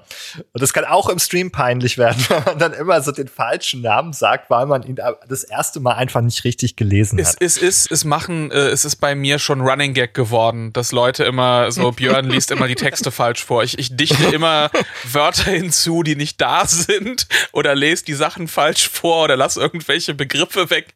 So, das Dadurch gibt es dann eine Unique-Version des Spiels, die es nur bei dir zu sehen und zu hören gibt? ja, so ungefähr. Ja. Also ich höre raus auf jeden Fall Text und Lesen mit einzelnen Begriffen, Wörtern und dann in Spielen, die vielleicht sehr questlastig sind, wo es auch wirklich auf Details ankommt, zu wissen, okay, der richtige Name, der richtige Ort, wo ich hin soll, das richtige Objekt und so weiter. Ähm, das sind alles mitunter wichtige Details in Games äh, wo es dann schwer ist sozusagen ähm, oder schwer werden kann, ähm, wenn man nicht ganz mit ganz, ganz großer Konzentration hier aufpasst. Ähm, da wäre die Frage, was kann man, was könnte man da machen, wenn man drüber nachdenkt? Ähm, das, das ist, glaube ich. Wichtige Sachen hervorheben, also wichtige Begriffe hervorheben, das machen auch einige Spiele. Ja, also, also genau, genau. Die stimmt, zumindest das, aufnimmt. Das, ja. äh, das zum Beispiel, ich meine, das macht's dann auch in gewissen, in gewissen Fällen immer so zu einfach, dass man so, ich kenne das so gerade eben auch aus Survival-Horror-Spielen, dann, oh, hier sind ganz viele Notizen und die eine Notiz, die wichtig ist oder ein Begriff, der wichtig ist, der für ein Rätsel gebraucht wird, äh, der wird dann eben vorgeheben, äh, vorgehoben, damit du ihn nicht verpasst. Ist an sich ja sehr nützlich. Auf der anderen Seite lernt man das dann eben auch und dann fange ich dann teilweise an, eben auch, weil ich dann nicht mehr so konzentriert bin oder schnell einfach nur die Information haben will, dass ich dann irgendwann anfange, einfach alle Lore-Texte zu skippen und nur auf diese, ist da was mhm. farblich vorge äh, vorgehoben? Nein, okay, dann kann ich es wegschmeißen. Es ist, glaube ich, sehr, ja, ja. sehr mhm. schwer zu kriegen, aber es, es ist, glaube ich, ganz gut, äh, dass dass die Menüs alle, alle sehr snappy sind, dass ich nicht doppelt und dreifach Eingaben aus Versehen machen kann. Ich hatte das gerade auch eben bei Alien Isolation, wo es auf dem Controller äh, teilweise länger dauert, wenn du äh, das Spiel fragt, du gehst an so eine Speicherposition, an so einen Speicherpunkt, du wartest drei Sekunden, bis was passiert und dann musst du nochmal bestätigen, aber das Bestätigen ist auf Nein. Und das ist eben auch dann so, dass ich so oft aus der Flüchtigkeit heraus das dann, das dann falsch mache oder dass ich wenn ich wenn ich Textboxen nicht mit äh, mit B überspringen kann, sondern nur wenn ich dann die letzte getätigt habe, dann irgendwie mit B rausgehen kann. Ähm, und dann fange ich eben immer an. Ne, jeder kennt das, glaube ich, der damals Pokémon gespielt hat und du bist im Pokémon Center und bist so, ja hier, ich habe deine Pokémon geil. Und dann bist du ja, drrr, ja, und dann hast du einmal zu viel gedrückt und dann fängt der ganze Dialog wieder von vorne, vorne an. Los. Bei mir war es der Uhu in The Legend of Zelda Ocarina of Time. Der Uhu, der irgendwie da seinen langen oh, Text ja. runterrattelt und am Ende fragt er, hast du verstanden? Ja, nein. Und ich habe also sehr zuverlässig dann immer genau das andere und dann fängt der wieder an mit diesem langen Text und ich habe wirklich fast den, den Controller gebissen, wenn dir das halt irgendwie, du weißt genau, du weißt genau, er wird dich gleich wieder fragen und du machst es sechsmal hintereinander falsch. Und, und du zweifelst an allem, an allem, was du geglaubt hast, über oh. dich zu wissen. Ähm, ja. Okay, jetzt Konzentration, ja. ja oder nein. Warte, was war die Frage? Ja, oder wenn es dann so eine so, so eine Art doppelte Verneinung gibt. Soll ich es nicht wiederholen? Ist die Frage, hast du es verstanden oder ist die Frage, soll ich es Ich weiß es nicht. Auf jeden Fall habe ich mich immer, also um wieder bei Pokémon zu sein, ich habe mich immer äh, in der Verwirrung selbst verletzt dann. Hm. Es, es, ist auch ja. zum Beispiel, was ich ganz, was ich ganz gut finde, ist, was mir auch oft passiert, ist, dass ich aus Versehen eine Cutscene überspringe. Wenn ich dann gerade keine, keine überspringen möchte, dass ich so aus Versehen auf die, auf die Taste irgendwie drauf drücke dafür, weil ich dann auch wieder so am rumhantieren bin. Und die beste Lösung, die ich jemals gefunden habe, hat Bayonetta gemacht. Bayonetta macht das so, das machen ja viele Spiele, dass sie dann auf Start nicht die Cutscene überspringen, sondern auf Start pausieren und dann kannst du eben auswählen, möchtest du die Cutscene mm. überspringen? Ja, nein. Großartig. Aber, mm. aber Bayonetta hat tatsächlich eine geheime, ich weiß nicht, ich glaube, das Spiel verrät dir das gar nicht. Es gibt eine geheime Tastenkombination, mit der du instant alle Cutscenes überspringen kannst. Aber es ist eben eine, es ist eben eine Tastenkombination. Ich glaube, das war, du musstest, Uh, äh, ich glaube, eine Schultertaste und äh, Select beziehungsweise Back. Ich glaube, das ist, das ist eine Kom das ist einfach eine Kombination, die du nie drückst im Spiel. Die kannst du nicht mhm. aus Versehen machen. Und ja. es ist eben eine Tastenkombination. Aber es sorgt dafür, dass wenn du einfach schnell hibbelig da durch willst, dass du es machen kannst, aber dass du eben auch nicht aus Versehen irgendwie was, äh, was machen kannst. Also das, das ist halt unfassbar, finde ich unfassbar gut, äh, gut designt. Aber ja, das, das wären, glaube ich, das sind, glaube ich, auch Sachen, die allen Leuten dann helfen. Also ich glaube, das sind so Funktionen, bei denen, Fall. bei denen auch Leute, die damit kein Problem haben, solche Flüchtigkeitsfehler zu machen. Ja, also gerade auch bei Cutscenes. Ja, du kannst zwei Dinge sehr falsch machen bei Cutscenes. A, du kannst Cutscenes machen, die man überhaupt nicht skippen kann. Ganz schlimm. Und du kannst Cutscenes machen, die man versehentlich, weil man gegen irgendeine Taste gekommen ist, skippen kann und dann nicht weiß, was passiert ist. Also beides furchtbar der Punkt reicht auch hinein in den Impulsivitätsbereich, weil was dort gefragt ist von dir in dem Moment ist, du musst den Impuls einfach A, A, A, A, A zu drücken, widerstehen, um nicht auszusehen, irgendwas zu skippen.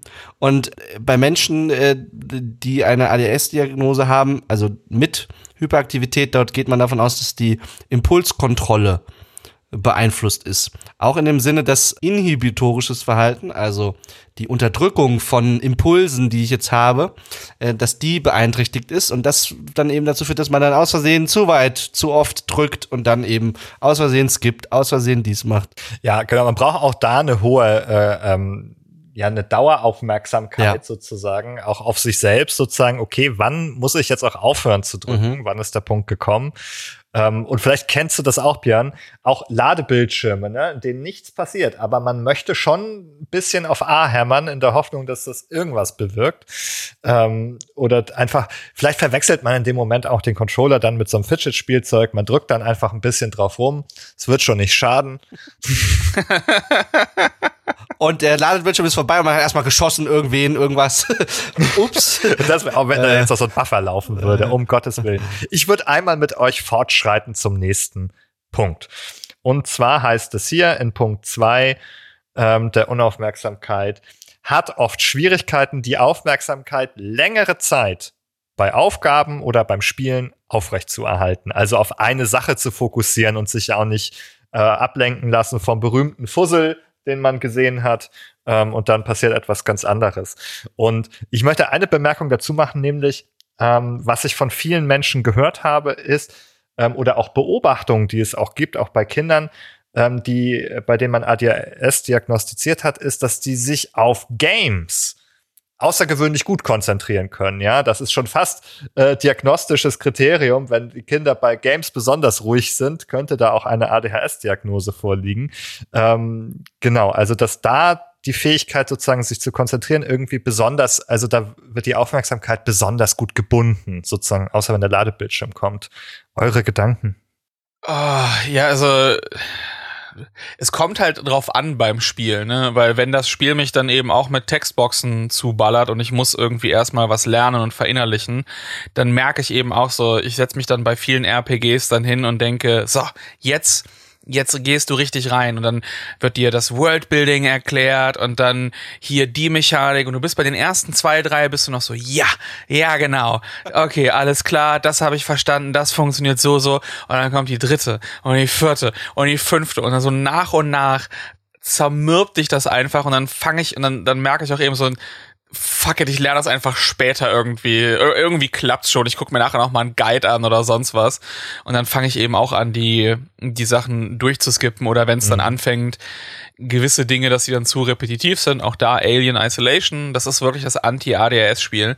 Ähm, das ist dann einfach so, ich war so gelangweilt und genervt von dem Spiel, weil ich einfach immer wieder das Gleiche machen musste. Und die Tätigkeit ist nicht interessant, weil wenn die Tätigkeit interessant ist, wenn ich halt viele Tasten drücken kann, so, ich liebe die Dynasty Warriors Spiele, wo einfach permanent irgendwas passiert, alles blitzt und blinkt und ich kann in die Tasten hauen, wie ich lustig bin, ohne dass es eine Downtime, äh, eine Downtime gibt zwischendurch. Das ist hervorragend. Man kann viel über Dynasty Warriors sagen, aber nicht, dass wenig auf dem Bildschirm passiert, auf jeden ja. Fall. Und äh, ich kann das nachvollziehen, dieses Repetitive. Ähm, das finde ich auch, also ist was, was mich bei Spielen äh, häufig abschreckt. Dinge nochmal machen, die man eben schon gemacht hat. Wo ich auch denke, ja, es ist jetzt kein Skillcheck mehr. Ich habe es schon getan, ich habe es schon geschafft. Warum muss ich es jetzt immer noch mal wieder machen? Ich will das nicht. ähm, das, so geht es mir manchmal tatsächlich mit, mit einigen Spielen, dass diese Wiederholung mich einfach so ein bisschen dann nervt. Das bindet meine, mein Interesse dann ähm, auch nicht mehr so schnell. Also das ist auch etwas, das ich, das ich beobachte. Ja, was, was Björn gesagt hat, äh, da ist ein wichtiger Punkt drin aufgegriffen, mit dem, wenn es mich interessiert, dann fällt es mir leichter, Aufmerksamkeit über längere Zeit zu halten. Und zwar ist es ja so, dass Menschen mit ADHS eben nicht durchgängig immer zu, also nicht alle, unfähig sind, so die Aufmerksamkeit zu mobilisieren für eine bestimmte Sache, sondern es gibt eben auch Fälle, oder ein häufig beschriebenes Phänomen des sogenannten Hyperfokus, wo eben gerade das besonders gut gelingt, die Aufmerksamkeit zu fokussieren und dann also auch ja schwierige schwierige Aufmerksamkeitsanforderungen zu erfüllen. Äh, die Frage ist natürlich, wie lange kann dieser Hyperfokus aufrechterhalten werden? Und da ist mit diesem Kriterium hier, äh, wo es äh, wo wo es heißt, die Aufmerksamkeit längere Zeit, das ist so ein bisschen unklar, was damit eigentlich gemeint ist, so ne? Was heißt denn jetzt längere Zeit? Also ab wann mhm. ist es ähm, ab wann ist es quasi krankheitswertig gestört, das eigene Aufmerksamkeitsvermögen oder und ab wann ist es irgendwie ja. Da ist es hier natürlich nicht scharf formuliert. Ja. Ich nehme mal an, sozusagen, was wahrscheinlich gemeint ist, irgendwie eine Aufgabe angemessen. Ne? Also mhm. wenn es nun mal vielleicht 20 Minuten eine Auseinandersetzung dauert, dass äh, genau man diese Zeit nicht nicht durchhalten kann vielleicht. Aber du hast ganz recht, es ist natürlich jetzt ein bisschen eine subjektive Auslegung. Ja, wo es wo es bei mir auf jeden Fall, das habe ich gemerkt, deswegen kann ich diese Sachen auch nicht mehr spielen. Ähm, wo es wo es bei mir wirklich dann gefährlich wird mit dieser mit diesem Hyperfokus oder beziehungsweise da nicht mehr äh, so von loskommen, sind diese ganzen äh, so Clicker Games oder so.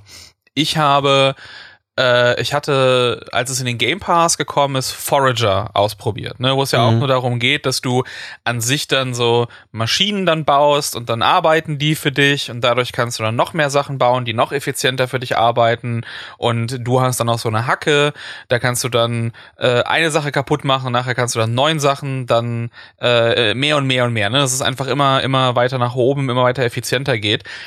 Und mich hat das dann diese Woche nicht losgelassen. So, ich glaube, mein, ich habe meine Xbox eine komplette Woche nicht ausgemacht. Ich hatte auch damals in meinem alten Job dann nebenbei das die ganze Zeit an. Ich habe dann in Meetings gesessen und habe dann das die ganze Zeit dann eben dabei gespielt. Und ich wusste eigentlich, ich, ich musste jetzt eigentlich irgendwas anderes machen. Ich sollte jetzt was anderes tun. Aber das hat mich so gedanklich nicht losgelassen, weil es immer so noch dieser, oh, der nächste Schritt und das noch und das noch und das noch und das noch. Ähm, und das ist bei, bei so sehr vielen, auch bei so Aufbausachen passiert das bei mir sehr schnell. Also ich habe Phasen, ich habe glaube ich vor zwei Jahren habe ich noch mal entdeckt, dass es eine Open Source Version von Roller, äh, Rollercoaster Tycoon 2 gibt, ähm, RCT2, ja. äh, RCT2 Open, hervorragende Version, die beide Spiele zusammenfasst und noch so ganz viele Features dazu. Und dann komme ich da wirklich in so einen Flow rein. Und das ist so ein Spiel, da kann ich dann zehn Stunden einfach, so ich merke nicht, wie die Zeit vergeht und auf einmal ist irgendwie äh, äh, morgens, morgens früh. Und da, da hänge ich dann die ganze Zeit dran und dann bin ich auch dabei, Sachen drüber nachzulesen. Und da fällt es mir dann sehr einfach, äh, sehr leicht, Dinge darüber nachzulesen und dann Videos anzusehen oder irgendwelche Guides, wie kann ich das optimieren und besser und besser und besser machen. Ähm, und ich glaube, die, was die Spiele eben ganz gut machen, ist, dass die sehr viel mit aus, wie die einfach so mit Ausprobieren funktionieren und auch weniger mit, dass du sofort irgendwie äh, einen Fail-State reingehst und sehr viel, ne, auch so die Ästhetik bei Rollercoaster Tycoon, du hast sehr viele Geräusche, sehr viele Sachen bewegen sich, äh, du kannst die ganze Zeit immer die Perspektiven ändern, du kannst äh, alles Mögliche ausprobieren, du siehst das eben auch sofort. Ähm, und äh, das, das, sind, das sind so Spiele, die können mich halt so gefährlich in den Bann ziehen. Das sind die einzigen Sachen, die bei mir so, ich will nicht sagen, so ein, so ein Suchtverhalten, weil sobald ich dann Forager auf 100% hatte, das war so befreiend, wie so, oh, jetzt kann ich, jetzt kann ich davon loslassen. Jetzt kann ich mir das nächste Spiel suchen. Ja, ja ich habe das, ich habe das auch, wenn ich so, weißt du, weil das ist dann so Problemlösung, die immer kommt. Ich habe das auch, wenn ich habe ein technisches Problem mit irgendwas und dann kann ich nicht davon loslassen. Ich kann nichts anderes machen. Das ist, wenn ich irgendein Problem, ich, ich habe einen vollen Arbeitstag geplant und dann stimmt irgendwas mit meinem E-Mail-Client nicht. Und auch wenn das jetzt kein Problem für die restlichen Sachen sind und ich könnte ja, eigentlich, ja. komm Björn, kümmerst du dich morgen darum, es geht nicht. Ich weiß, das ist ein Problem und dann lässt mich das nicht los. Und dann verbringe ich da auch, und wenn es dann zwei Tage dauert, dieses Problem zu lösen, dann verbringe ich zwei Tage damit und bin wie gefangen in diesem, in diesem Fokus irgendwie da drauf, in diesem Problem, was so, ne, so, was irgendwie offen ist. Äh, und das, das hält mich irgendwie dann davon ab. Und das, das, das habe ich gemerkt, dass es da so Spiele ähm, das eben auch, äh, äh, auch haben können. Und das sind so die einzigen Sachen, die, die mich in so einen Band ziehen. Und deswegen spiele ich das auch nicht mehr. Weil ich weiß, die geben mir nichts positiv. Also ähm, so Management-Sachen schon, aber so diese reinen Clicker-Games, die geben mir halt nichts. Da, da gibt's kein nichts Interessantes dafür äh, da drin. Das ist einfach nur Progression um der Progression willen und deswegen mhm. weiß ich so, ich lasse das, weil ansonsten lasse ich wieder eine Woche meine Xbox laufen.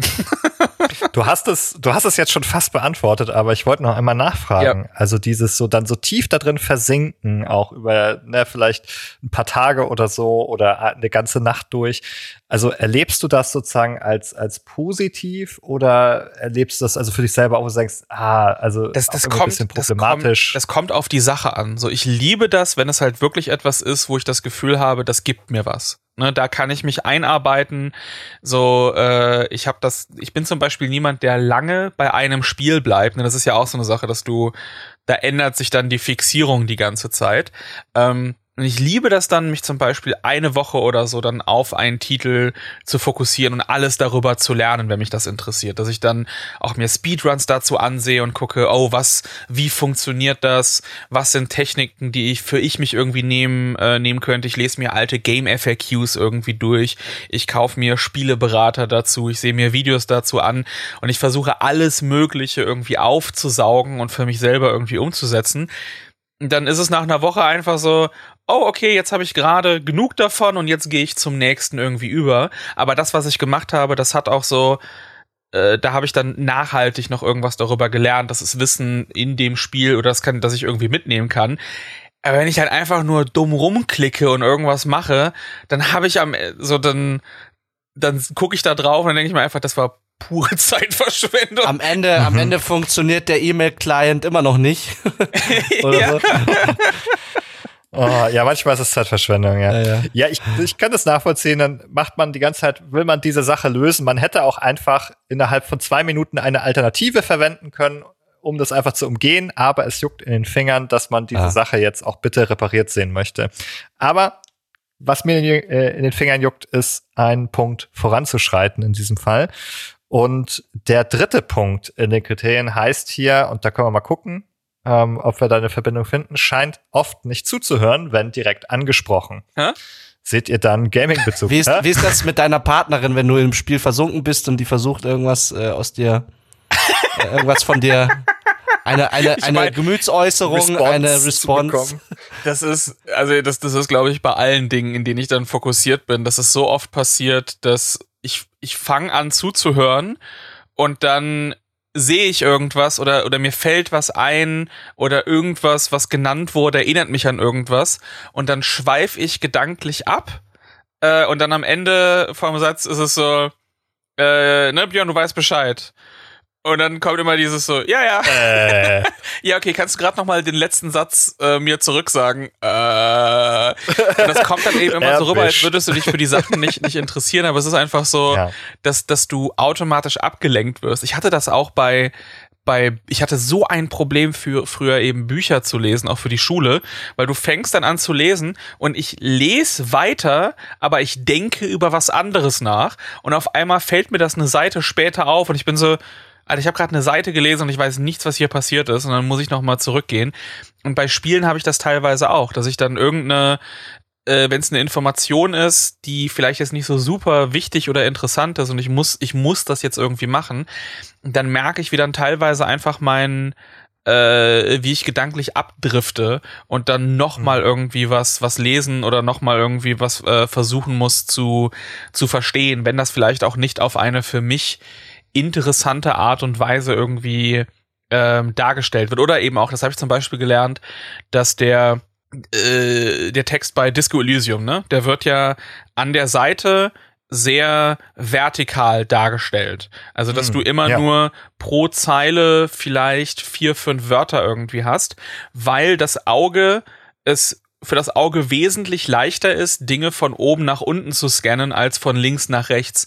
Und das heißt, gerade wenn du Texte hast, bei denen du sehr eine sehr lange ähm, horizontale Zeilen eben hast, Mhm. ist es äh, ist es wesentlich schwieriger das zu lesen. Das gilt eigentlich für alle Leute, aber dann gerade noch mal mit dem ADS irgendwie dabei, dann fällt es dir auch einfacher dann abzudriften, wenn du eben so lange lange Zeilen hast und bei einer Sache wie Disco Elysium habe ich dann eben auch gemerkt, das ist für mich so viel einfacher die Texte zu lesen und so viel einfacher dabei zu bleiben und die Sachen auch zu scannen, als wenn das diese riesigen Textblöcke sind, bei denen ich mich wirklich fokussieren muss teilweise, um da äh, nicht irgendwie aus Versehen der Zeile zu verrutschen oder Dinge nicht mitzukriegen oder einfach wirklich gedanklich so so abzudriften. Also das das ist bei Spielen wirklich das Problem.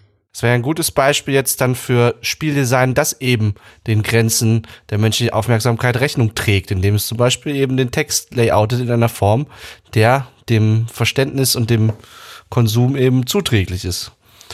Oder eben auch äh, in dem Bereich Accessibility-Optionen einfach darüber nachzudenken, ob man Optionen geben kann, Text anders darzustellen, eben vielleicht vertikalere Darstellung zumindest auch als, ja, als Einstellung, als Option irgendwie anzubieten.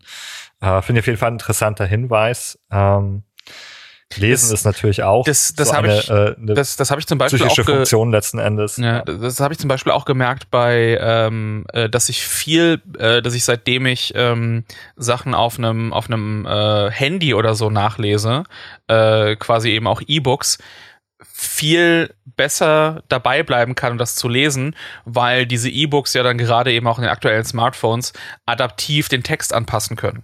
Das heißt, wenn ich mir jetzt irgendwie fürs, fürs iPhone oder so dann, dann was runterlade, also ich meine, das geht auch auf einem, einem Tablet oder sonst was, ähm, dann, dann kann ich die Größe sehr einfach adaptiv anpassen und dann wird eben auch der Text äh, ne, das, dann muss ich nicht wie bei einem PDF-Dokument, dann zoome ich da dran und dann muss ich immer von links nach rechts den, den Bildschirm irgendwie lang scrollen, sondern das wird einfach angepasst und dann habe ich auf einmal wie Disco Elysium Text, dass ich das Buch oder sonst was eben so lesen kann. Und da habe ich wirklich gemerkt, auf einmal ist es so angenehm, auch längere Textzeilen zu lesen.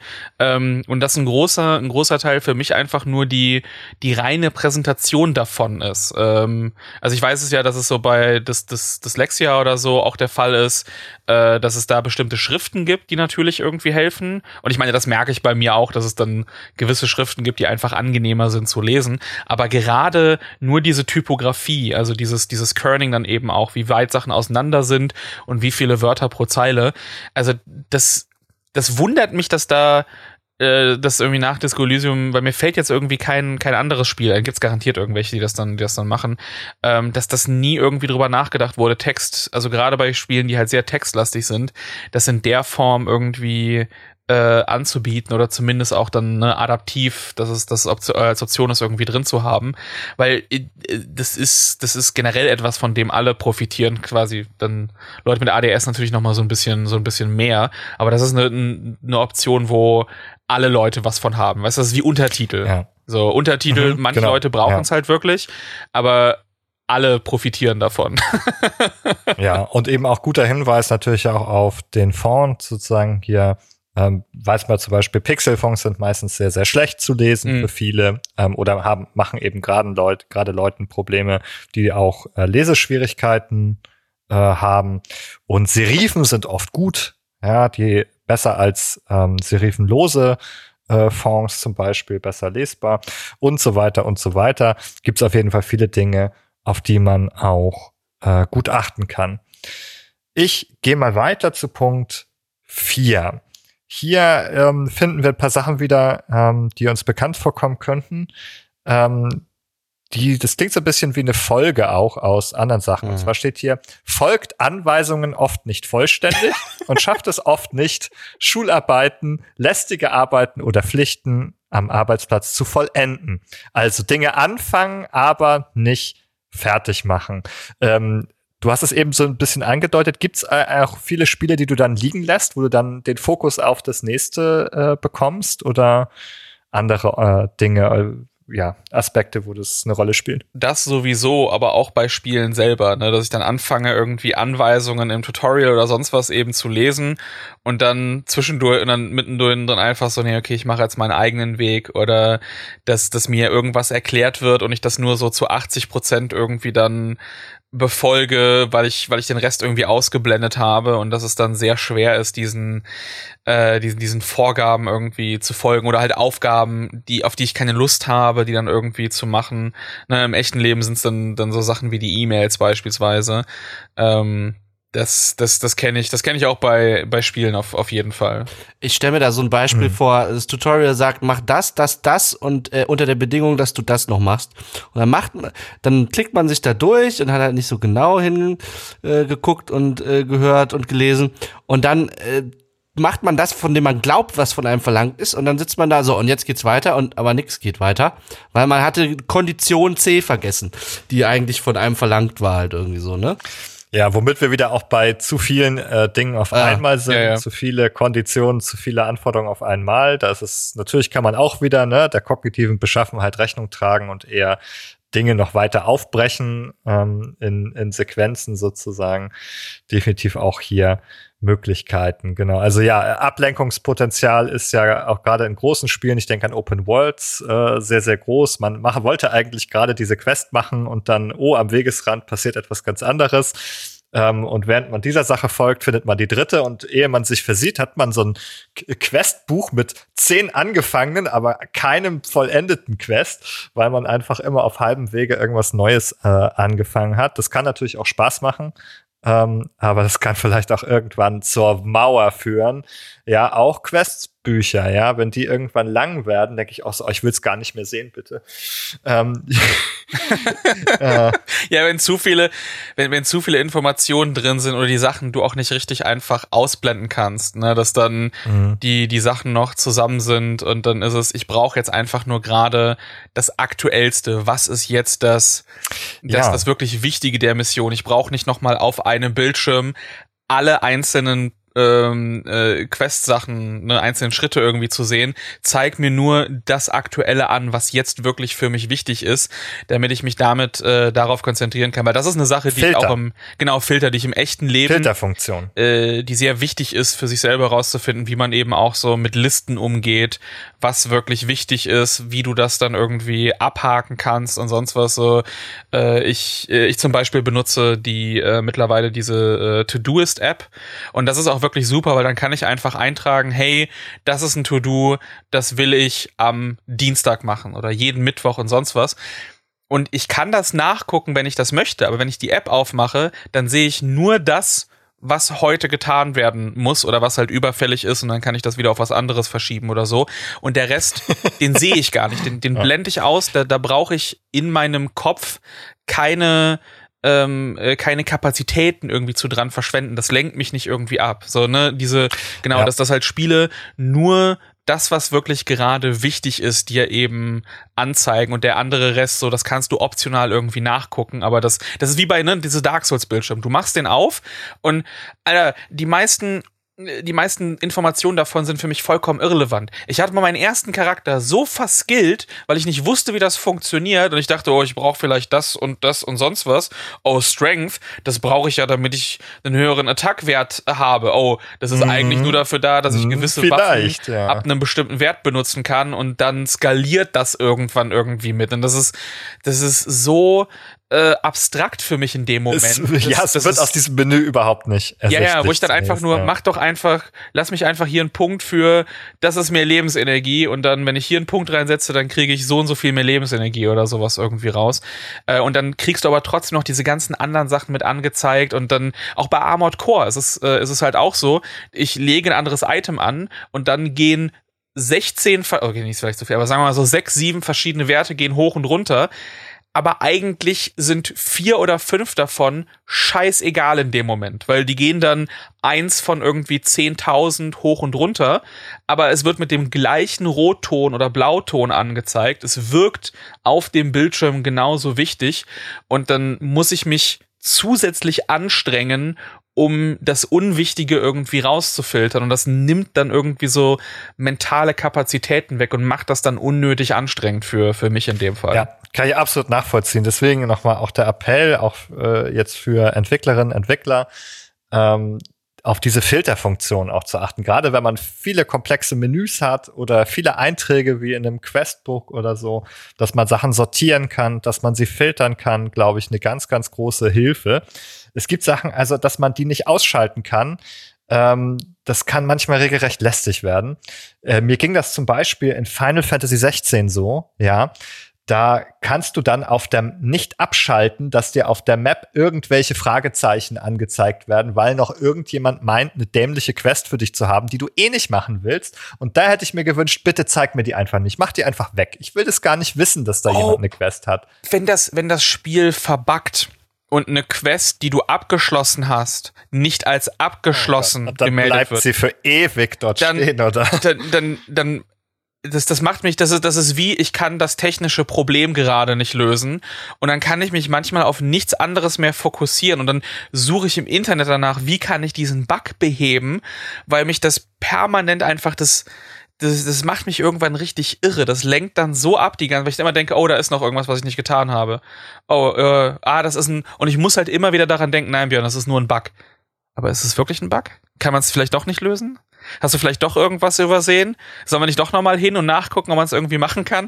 Und das ist dann so, das ist genauso in Videospielen, ähm, wenn du, so in Metroidvanias, wenn du in dem Gebiet vorbeikommst und du kannst nicht erkennen, ist das jetzt etwas, was ich gerade Ja. erreichen kann? Und ich Mhm. bin einfach nur vielleicht zu schlecht. Der Triple-Sprung. Ja, genau. Oder, oder fehlt mir, da fehlt mir etwas dafür. Das ist zum Beispiel eine Serie wie Metroid, Ja. äh, wie Metroid eigentlich sehr gut macht, dass du erkennst, oh, hier ist eine, eine Tür, die hat eine andere Farbe. Da brauche ich irgendwas anderes. Oder Ja. hier ist irgendwie ein, einen Enterhaken oder sonst was. So bei Metroid Prime ist es ja auch so, oh, da brauchst du, das kannst du scannen und dann sagt er dir, da bräuchtest du vielleicht irgendwie ja. sonst und sonst was oder so. Bei den neueren war es, glaube ich, auch so, dass wenn du dann dagegen schießt, du auch eine Message bekommst, zum Beispiel. Du brauchst da dann noch was. Ja, und es, und, und, es gibt dann tatsächlich wirklich, das, das klingt eigentlich relativ simpel, aber es gibt sehr viele Spiele, bei denen das unklar ist, ob du jetzt, ja. kann ich da noch irgendwie drüber springen oder kriege ich vielleicht einen, einen Doppelsprung, kriege ich einen Wandsprung oder sonst sonst was.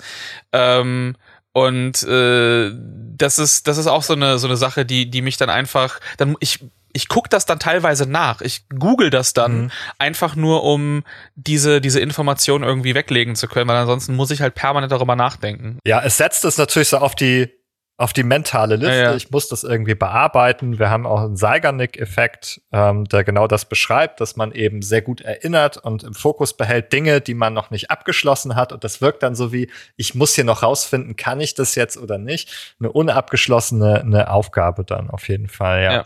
Und die ist natürlich auch eine zusätzliche kognitive Anstrengung, äh, Belastung sozusagen, weil man die dann mit sich äh, herumschleppt sozusagen. Also auch hier gut, wenn man Dinge da klar erkennen kann, damit Leute das von ihren mentalen Listen auch streichen können, äh, dass sie wissen, okay, das ist für später, darüber muss ich mir jetzt keine Gedanken machen. Definitiv sehr hilfreich. Auch wieder etwas, wovon, glaube ich, die allermeisten Spielerinnen und Spieler gut profitieren können. Gehen wir mal weiter zu Punkt 5. Hier haben wir ähm, auch wieder, ja, ähm, es ist sehr schön, hat oft Schwierigkeiten, Aufgaben und Aktivitäten zu organisieren. Und dann kommt hier eine Klammer, zum Beispiel unordentliches, planlos desorganisiertes Arbeiten und als Beispiel hält Termine und Fristen nicht ein. äh, ganz, ah. ganz, das wäre, ich meine, beim, beim Spielen ist es für mich äh, zum Beispiel etwas, für mich ist es ganz, ganz schwer, Multiplayer-Sessions zu planen. Das ist, hm, ja. da habe ich, da, äh, da muss ich auch Leuten halt immer irgendwie sagen, ähm, so, oh, sorry, noch im letzten Moment und sonst was. Und dann hat das wieder nicht funktioniert, weil ich dachte, oh ja, das müsste eigentlich funktionieren, aber dann habe ich die andere Aktivität falsch eingeschätzt oder ich komme halt wieder nicht voran und dann äh, muss ich das jetzt noch irgendwie wie machen, damit ich es irgendwie abhaken kann und dann komme ich zu einem Termin zu spät.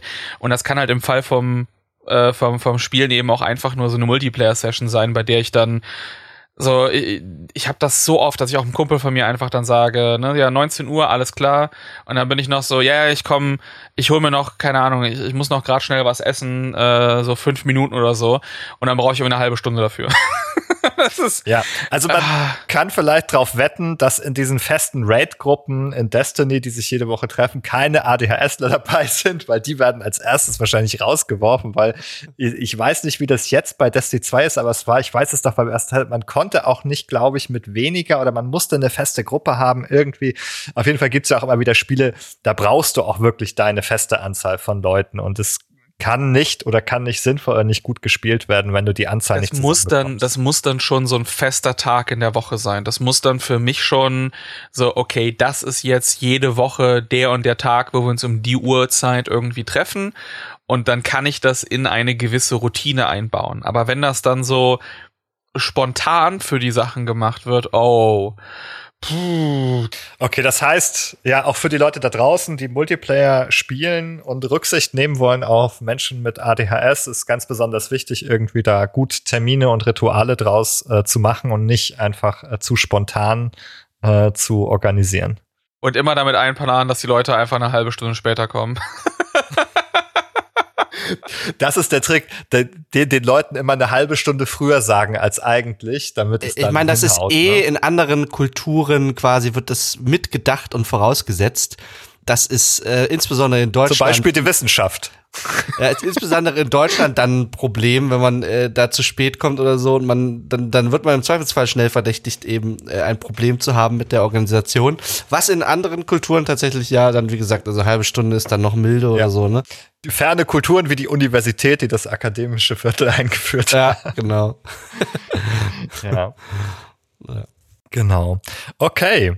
Ähm, ja, Multiplayer, guter Gedanke, hatte ich erst gar nicht dran gedacht, aber ist auf jeden Fall hier nochmal ein ganz, ganz äh, wichtiger Punkt.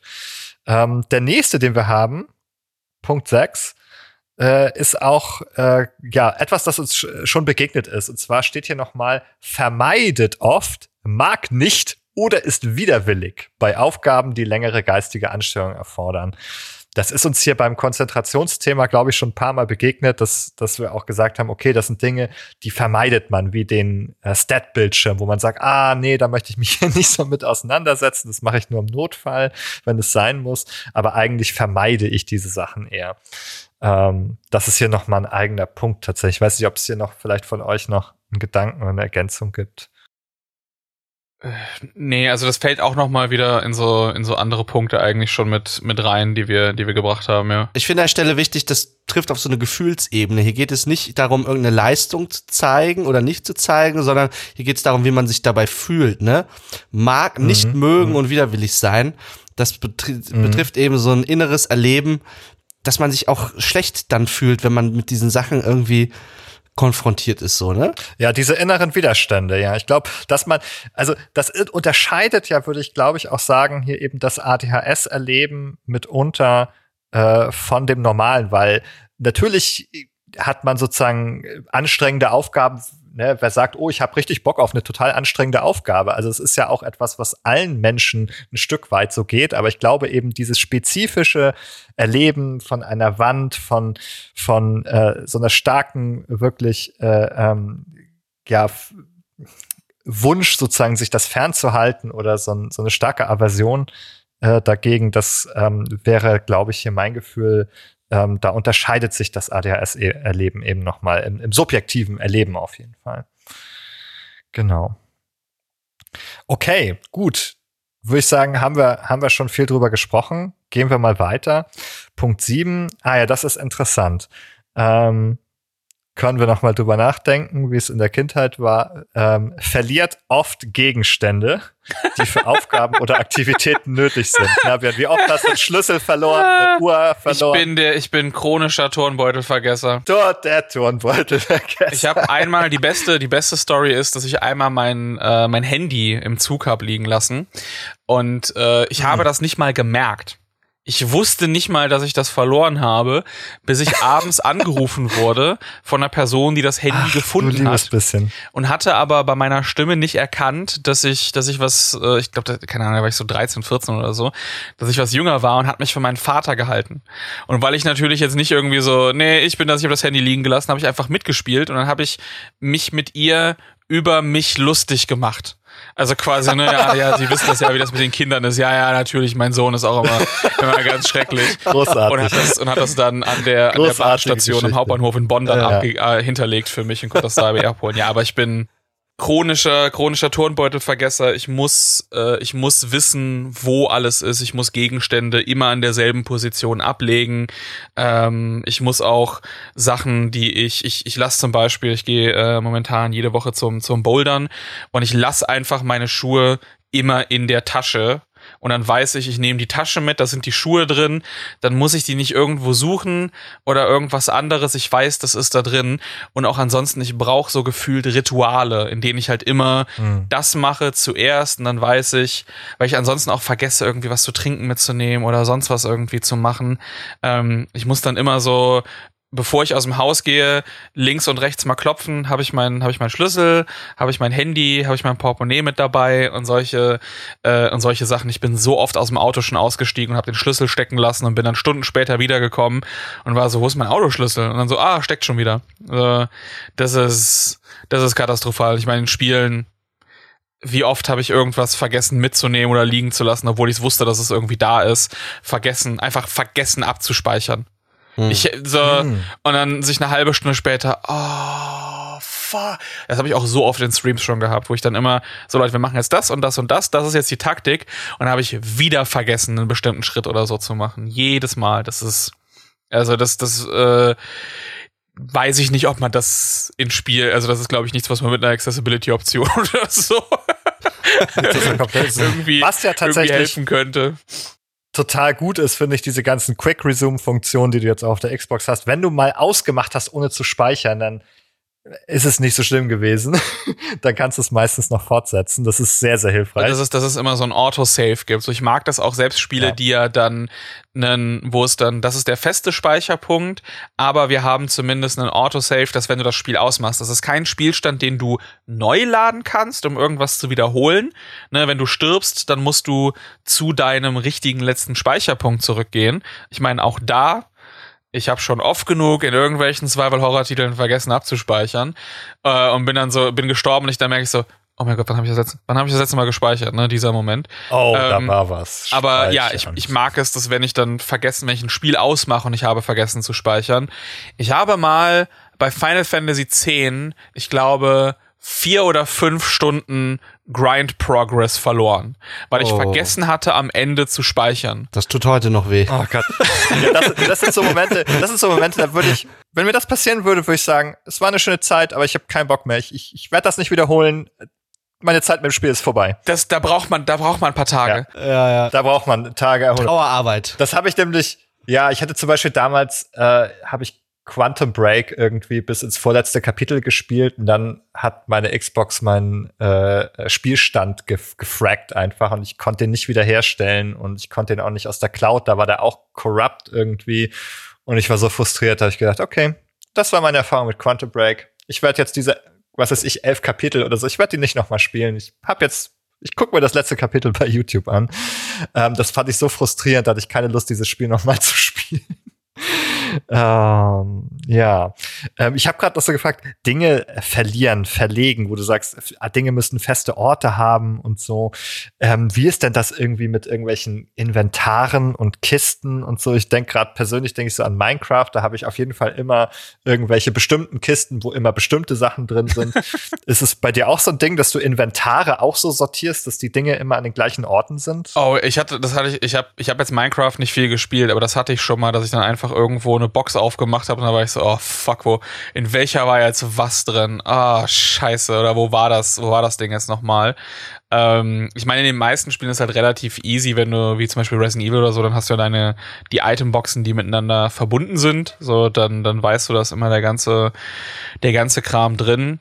Resident Evil Zero ist da schon ein bisschen schlimmer, weil da hast du die Itemboxen nicht, aber du kannst alle also Gegenstände auf, auf, den Boden legen. Oh, ja. Dann wird dir das eben auf der Karte mit so Punkten angezeigt und auch da, Immerhin. damit ich nicht Immerhin. vergesse, wo was ist, habe ich jedes Mal, wenn ich Resident Evil Zero spiele, ich lege alles in das Foyer ab am Anfang. Ja, das Foyer, der Ablageraum. Du hast immer einen Ablageraum. Und dann ist dann der ganze Boden am Blinken.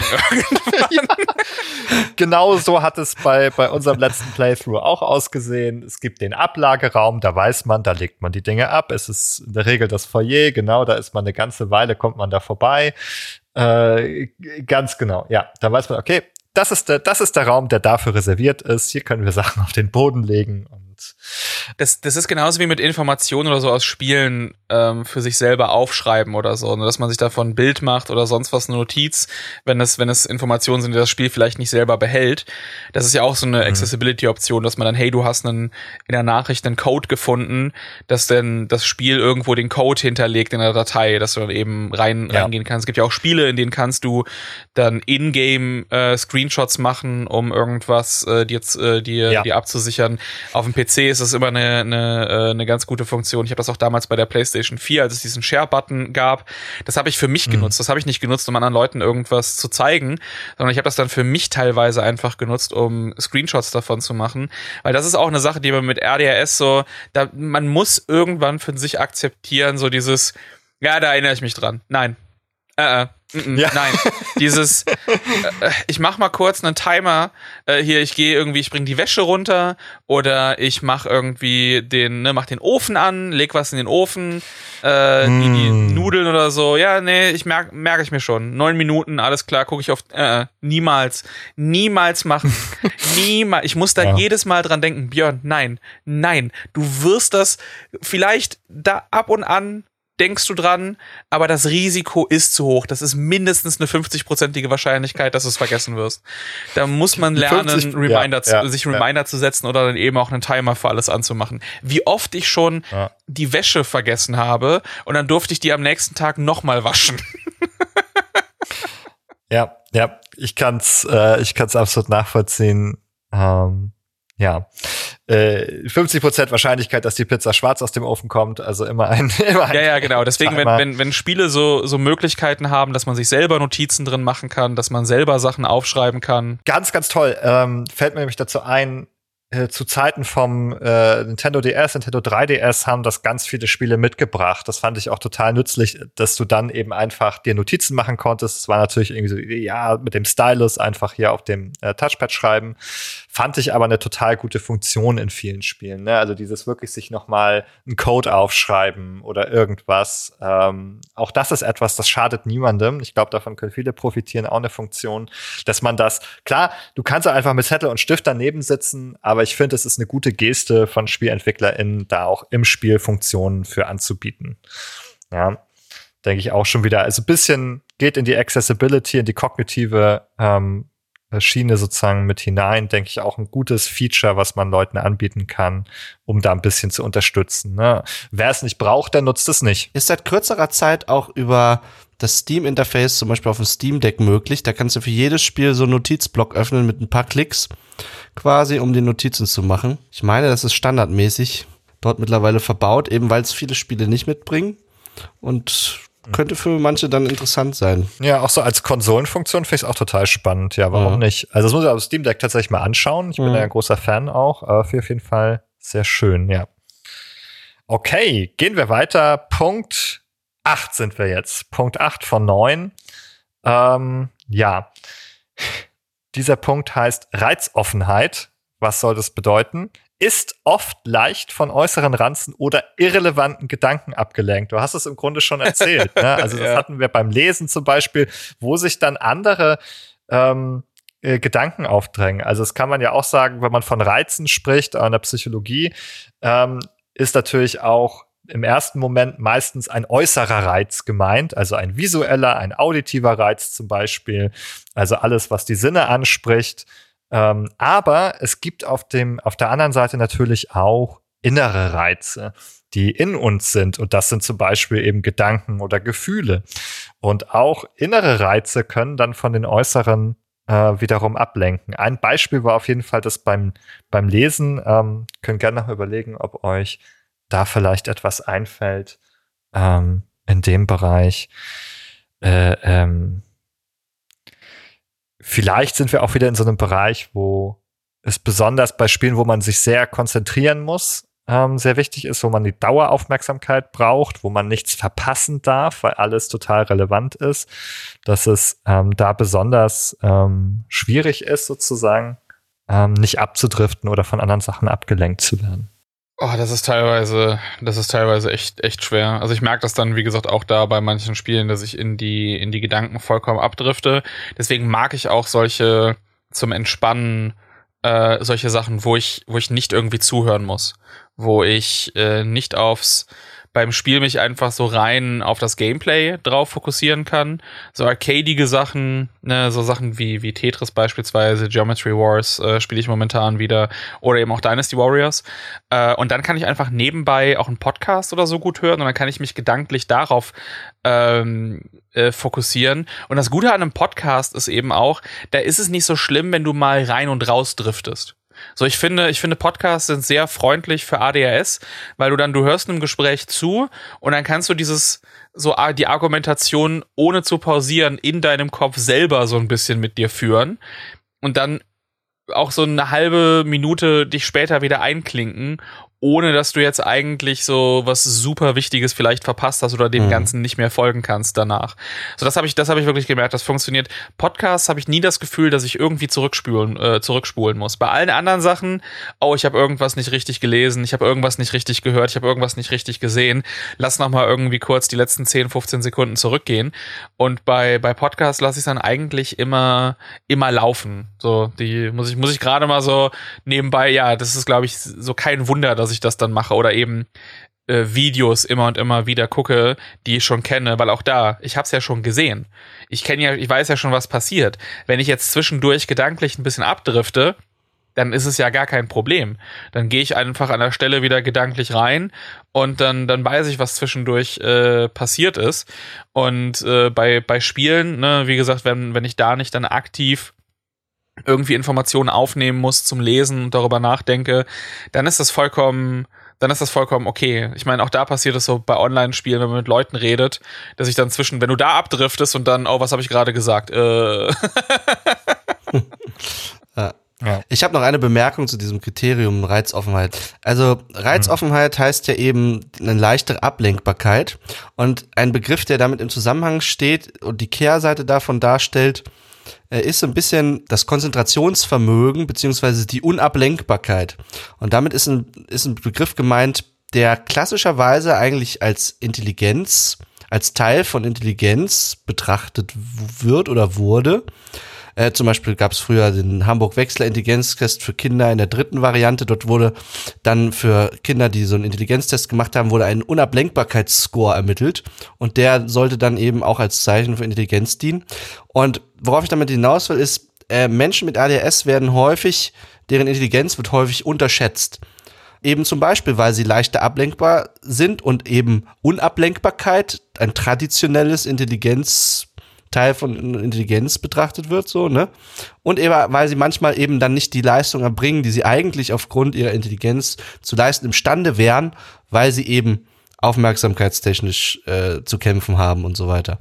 Ja, diese Teile äh, der Kognition werden ja häufig auch als kognitive Stützfunktion bezeichnet, also die Konzentration oder die Aufmerksamkeit als kognitive Stützfunktion für sozusagen ja ähm, andere kognitive Aufgaben äh, oder so ein bisschen auch eine Voraussetzung dafür. Ne? Also Intelligenztests sind ja häufig so aufgebaut, dass man dann, dass sie ein Zeitlimit haben häufig und dass dann bestimmte Aufgaben bearbeitet werden müssen.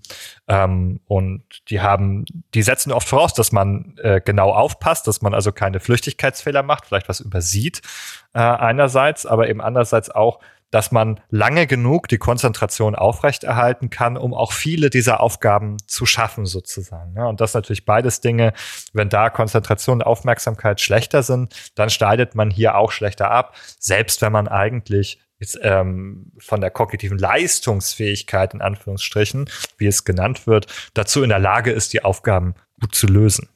Mhm. Okay. Beim letzten Punkt, da treffen wir auch einen alten Bekannten wieder. Das passt jetzt ein bisschen zum Gegenstände verlieren. Der letzte Punkt Nummer neun heißt nämlich, ähm, die Person ist oft vergesslich bei täglichen Aktivitäten, zum Beispiel Besorgung, Bezahlen, Rechnung, Einhalten von Verabredungen. Ich denke, es sind Dinge, die sind uns eigentlich schon hier an diesen anderen Punkten immer wieder begegnet. Ähm, zuletzt eben auch beim Verlieren, auch die Vergesslichkeit. Ich habe vergessen zu speichern. Ich habe in meinem Ablauf habe ich ein eine Sache vergessen, die ich noch machen musste und jetzt komme ich doch nicht weiter und ähnliches. Ich habe vergessen, dass das Abo für PlayStation Plus nächsten Monat abgebucht wird. Oh scheiße, eigentlich wollte ich es noch abbestellen. Jetzt sind mir wieder äh, mittlerweile, keine Ahnung, 150 Euro oder so abgebucht worden.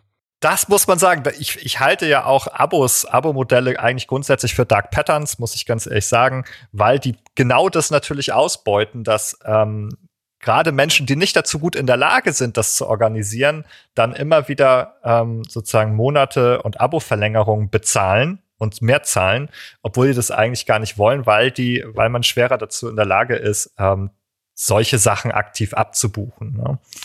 äh, oder abzubestellen.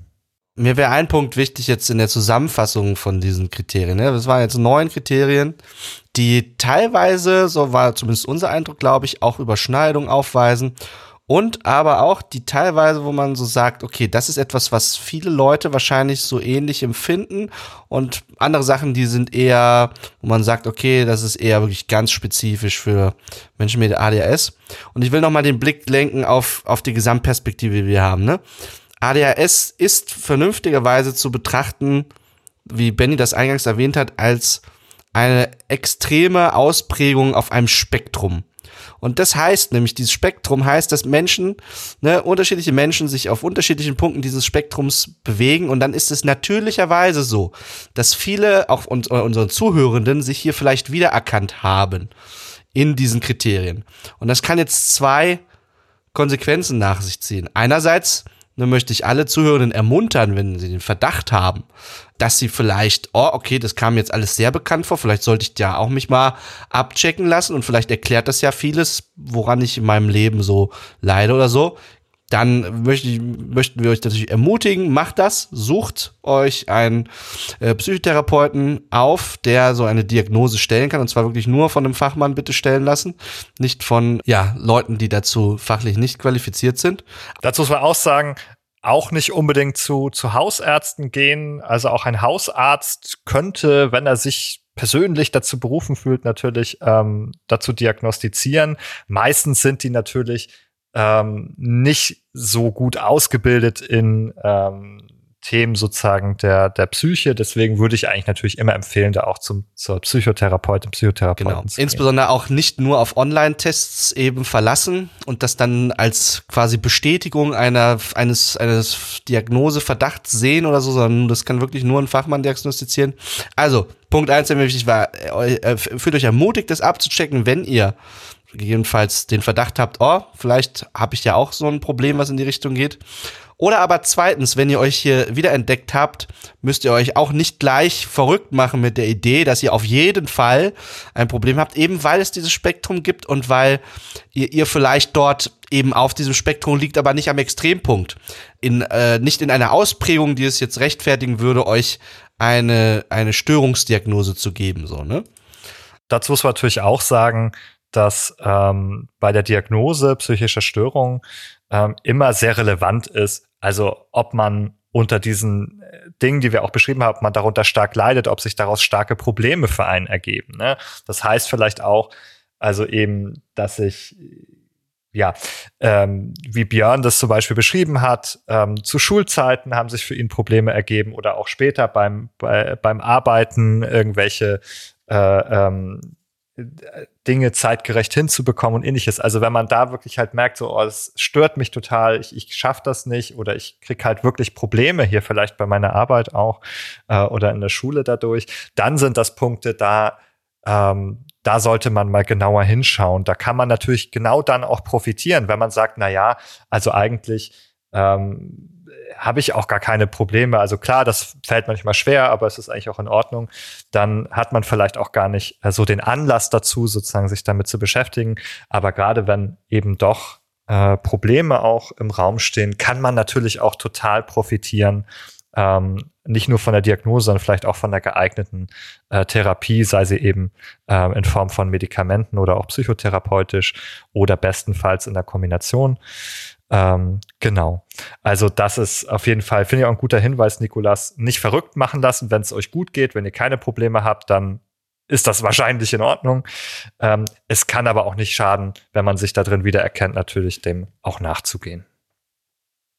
Jetzt möchte ich nur ganz kurz vielleicht noch einmal zu diesem Bereich der Hyperaktivität ein, zwei Worte sagen, äh, was hier so drin steht. Also wir haben ja schon gesehen, es ist häufig eben auf Kinder erstmal zugeschrieben.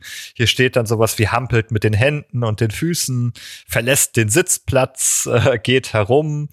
Äh, genau, also ist unruhig, äh, sitzt nicht still, ist auf dem Sprung, äh, redet übermäßig viel, ähm, platzt oft mit Antworten heraus, bevor die Frage gestellt wurde. Dieses Phänomen so ähm, ne, ich kann gar nicht abwarten. Ich weiß ja, was der andere sagen will. Ich antworte ihm schon mal, bevor die Frage ausformuliert ist. Ähnliches. Also, was ich hier noch mal vielleicht zusammenfassen würde, ist auch kann schwer warten, bis er sie an der Reihe ist.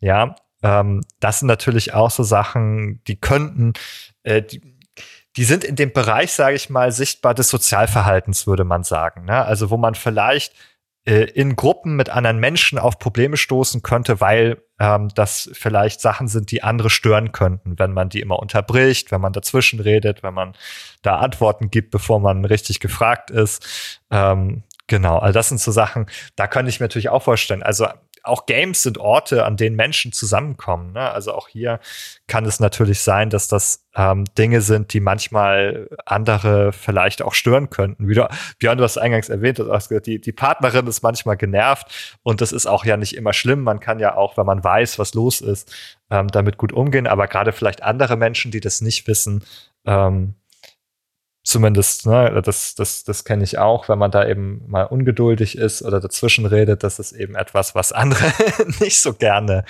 ähm, nicht so gerne haben, ja. Ich muss da klassisch dran denken bei dem Kriterium, äh, kann nicht warten, bis er sie an der Reihe ist. Dieses legendäre Meme mit Leroy Jenkins bei WoW, ne? Ihr kennt es vielleicht irgendwie, alle Spieler haben sich auf den Raid vorbereitet und dann ist dieser äh, eine Spieler, der vorausprischt, äh, Leroy Jenkins schreit und damit den ganzen Plan torpediert, einfach weil er nicht möglicherweise, weil er nicht warten konnte oder vielleicht hat er auch wirklich böse Sabotage-Gedanken im Hintergrund, aber das ist für mich so sinnbildlich dieses, ja, ne? Äh, beim Raid muss halt alles passen und alles muss zur rechten Zeit erfolgen und dann einfach diesen Impuls nicht unterdrücken können. Ne, wir hatten es ja erwähnt, das ist eine, eine Beeinträchtigung, insbesondere der Inhibition, also der Hemmung von Impulsen. Man muss diesen Impuls hemmen, man darf ihm nicht nachgeben. Und das, wenn das beeinträchtigt ist, dann führt das zu eben äh, diesen ganzen Verhaltensweisen, die dann so teilweise sozial geächtet sind. Insbesondere natürlich in einem Raid-Setting. man muss natürlich dabei sagen, ähm, das sind alles äh, Dinge, da, da kann man natürlich auch Strategien erlernen sozusagen. Ne? Also jeder kann das sozusagen ein Stück weit, aber ähm, also sich zu gedulden, nochmal zu sagen, ah, okay, wart noch mal einen Augenblick oder wie auch immer, das kann man üben. Aber auch hier muss man sagen, Menschen mit ADHS äh, sind hier einfach in der Position, bei denen auch der Einsatz dieser Strategien einfach viel, viel schwerer fällt, wenn man da in dem Spektrum weiter außen liegt. Also das sozusagen ne, die rein die Existenz der Strategien nicht jedem, nicht jedem und jeder ähm, da vielleicht gut helfen kann. Zuletzt äh, würde ich vielleicht dich noch mal fragen, Björn, ähm, ob es noch Sachen gibt, die du dir wünschen würdest. Wir haben, glaube ich, viele Sachen genannt, ähm, die man vielleicht in Spiele einbauen kann, die man besser machen kann. Ist noch was übrig geblieben, wo du sagst, ich würde mir wünschen, dass Spielentwicklerinnen darauf achten, ähm, um Spiele auch für Menschen mit ADHS äh, möglichst zugänglich zu gestalten. Ich glaube, da war alles mit dabei. Also es sind hauptsächlich wirklich so die Sachen, den Text angenehmer zu, zu präsentieren, äh, wichtige Information besser irgendwie vielleicht dann auch hervorzuheben. Außer es ist jetzt irgendwie, keine Ahnung, ne, du hast jetzt ein Spiel, bei dem es jetzt darum geht, Dinge im Text zu suchen oder so, keine Ahnung.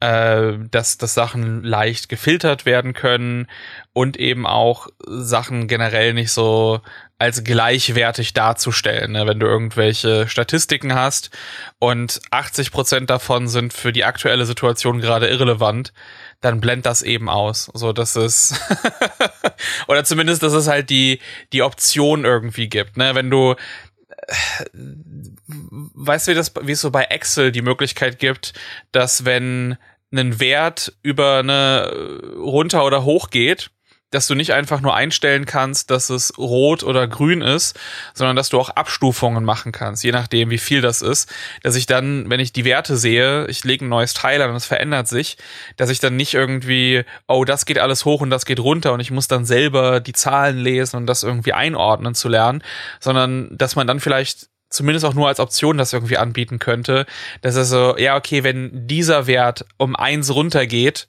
das ist eigentlich relativ irrelevant. So, dann macht er, dann macht einen Pfeil nach unten, aber der hat keine Farbe. Oder das ist dann halt weniger eingefärbt und so, okay, das ist jetzt der Wert, das sind die beiden Werte, die sind relevant. Den Rest, den kannst du eigentlich, ja, da verändert sich ein bisschen was, aber an sich kannst du das wirklich ausblenden, außerhalb vielleicht der stärksten Optimierung oder so. Das sind so Sachen, die würden mir halt wirklich, wirklich in, in solchen Spielen einfach helfen, bei denen es um irgendwelche Builds oder sonstigen, sonstigen Kram geht. Einfach so, dass ich auf einen Blick eher, eher für mich eben erkennen kann, was ist wichtig und, äh, und, und was nicht. Weil es ist, es ist leider sehr, sehr schwer, dass das für, äh, für mich die anderen Sachen dann, dann auszublenden und nicht permanent zu hinterfragen, ja, aber was ist denn, ist das jetzt auch relevant? Muss ich das auch beachten? Bla, bla, bla, ne? Das ist so, dann denke ich da einfach zu sehr drüber nach und bin verunsichert und übersehe Sachen, die wichtiger sind oder so. Ich glaube, das wäre, ich weiß nicht, wie gut man das so umsetzen kann, aber ja, vielleicht mit so einer Farbkodierung, wie man es halt irgendwie von Excel kennt oder so, wäre das dann vielleicht ein bisschen angenehmer. Ja, wie auch bei der Wetterkarte, ne? da wird es ein bisschen wärmer, wird gelb und irgendwann wird es orange und dann erst rot.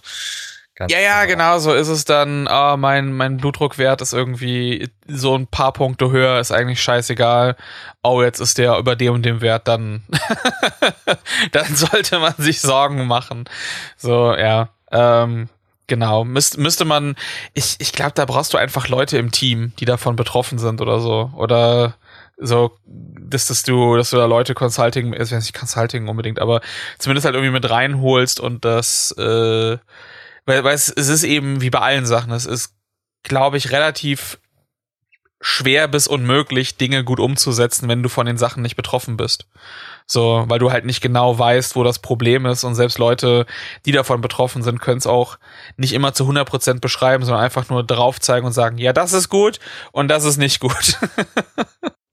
also was denke ich hilft, ist, wenn man auf Entwicklerinnenseite äh, ein, ein, eine Vorstellung, ein Verständnis davon hat überhaupt, wie menschliche Aufmerksamkeit funktioniert, wo die Grenzen sind und ein Bewusstsein dafür, dass die Grenzen bei den Leuten unterschiedlich verlaufen.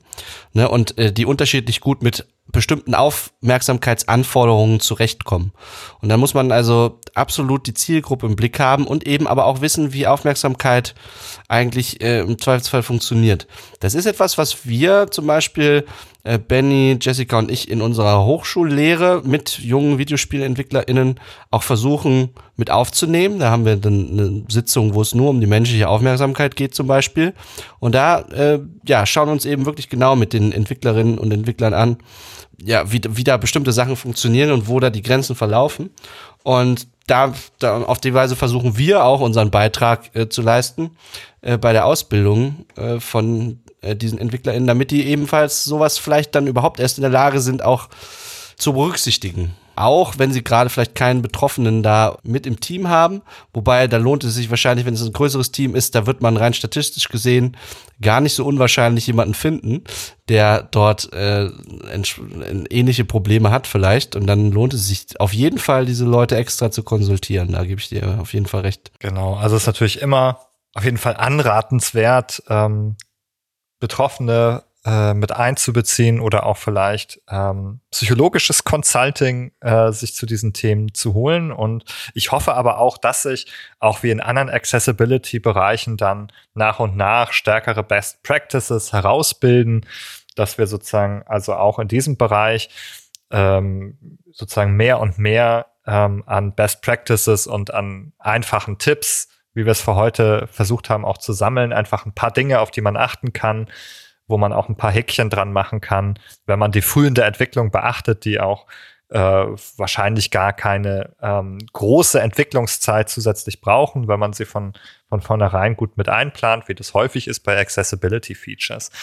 Und ja, in diesem Sinne äh, glaube ich, wir haben ein paar interessante Anstöße vielleicht heute schon dafür gefunden. Und ich bedanke mich bei euch beiden, insbesondere natürlich bei dir, äh, äh, Björn, für deine spannenden Einblicke ins Persönliche ähm, und auch ähm, die interessanten Ideen und Hinweise zum Thema Gaming, die wir heute bekommen haben.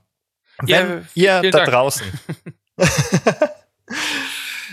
wenn ihr da draußen äh, auch Hinweise für uns habt, dann könnt ihr die sehr, sehr gerne einfach bei äh, entweder bei uns unter diese Folge auf unserer Website in einen Kommentar schreiben oder ihr könnt bei uns auf den Discord kommen und, und mit uns gemeinsam und mit Björn, den ich auf den Discord einladen werde, äh, über diese Folge diskutieren. Und wenn ihr findet, das sind Themen, die sollten weiter bearbeitet werden, die Psychologie der Spiele sollte weiter stattfinden, dann kann ich euch nur bitten, auf unser äh, auf unsere Study-Seite zu gehen und uns mit ein paar Euro zu unterstützen. Das hilft uns, unsere Kosten für unseren Server zu bezahlen äh, und unsere Arbeit äh, hier im Podcast und darüber hinaus weiter fortzusetzen. Ähm, vielen, vielen Dank für die Unterstützung, die ihr bereits gebt und Spread the word behind the screens. Vielen, vielen Dank an euch beide heute und bis zum nächsten Mal. Tschüss. Tschüss.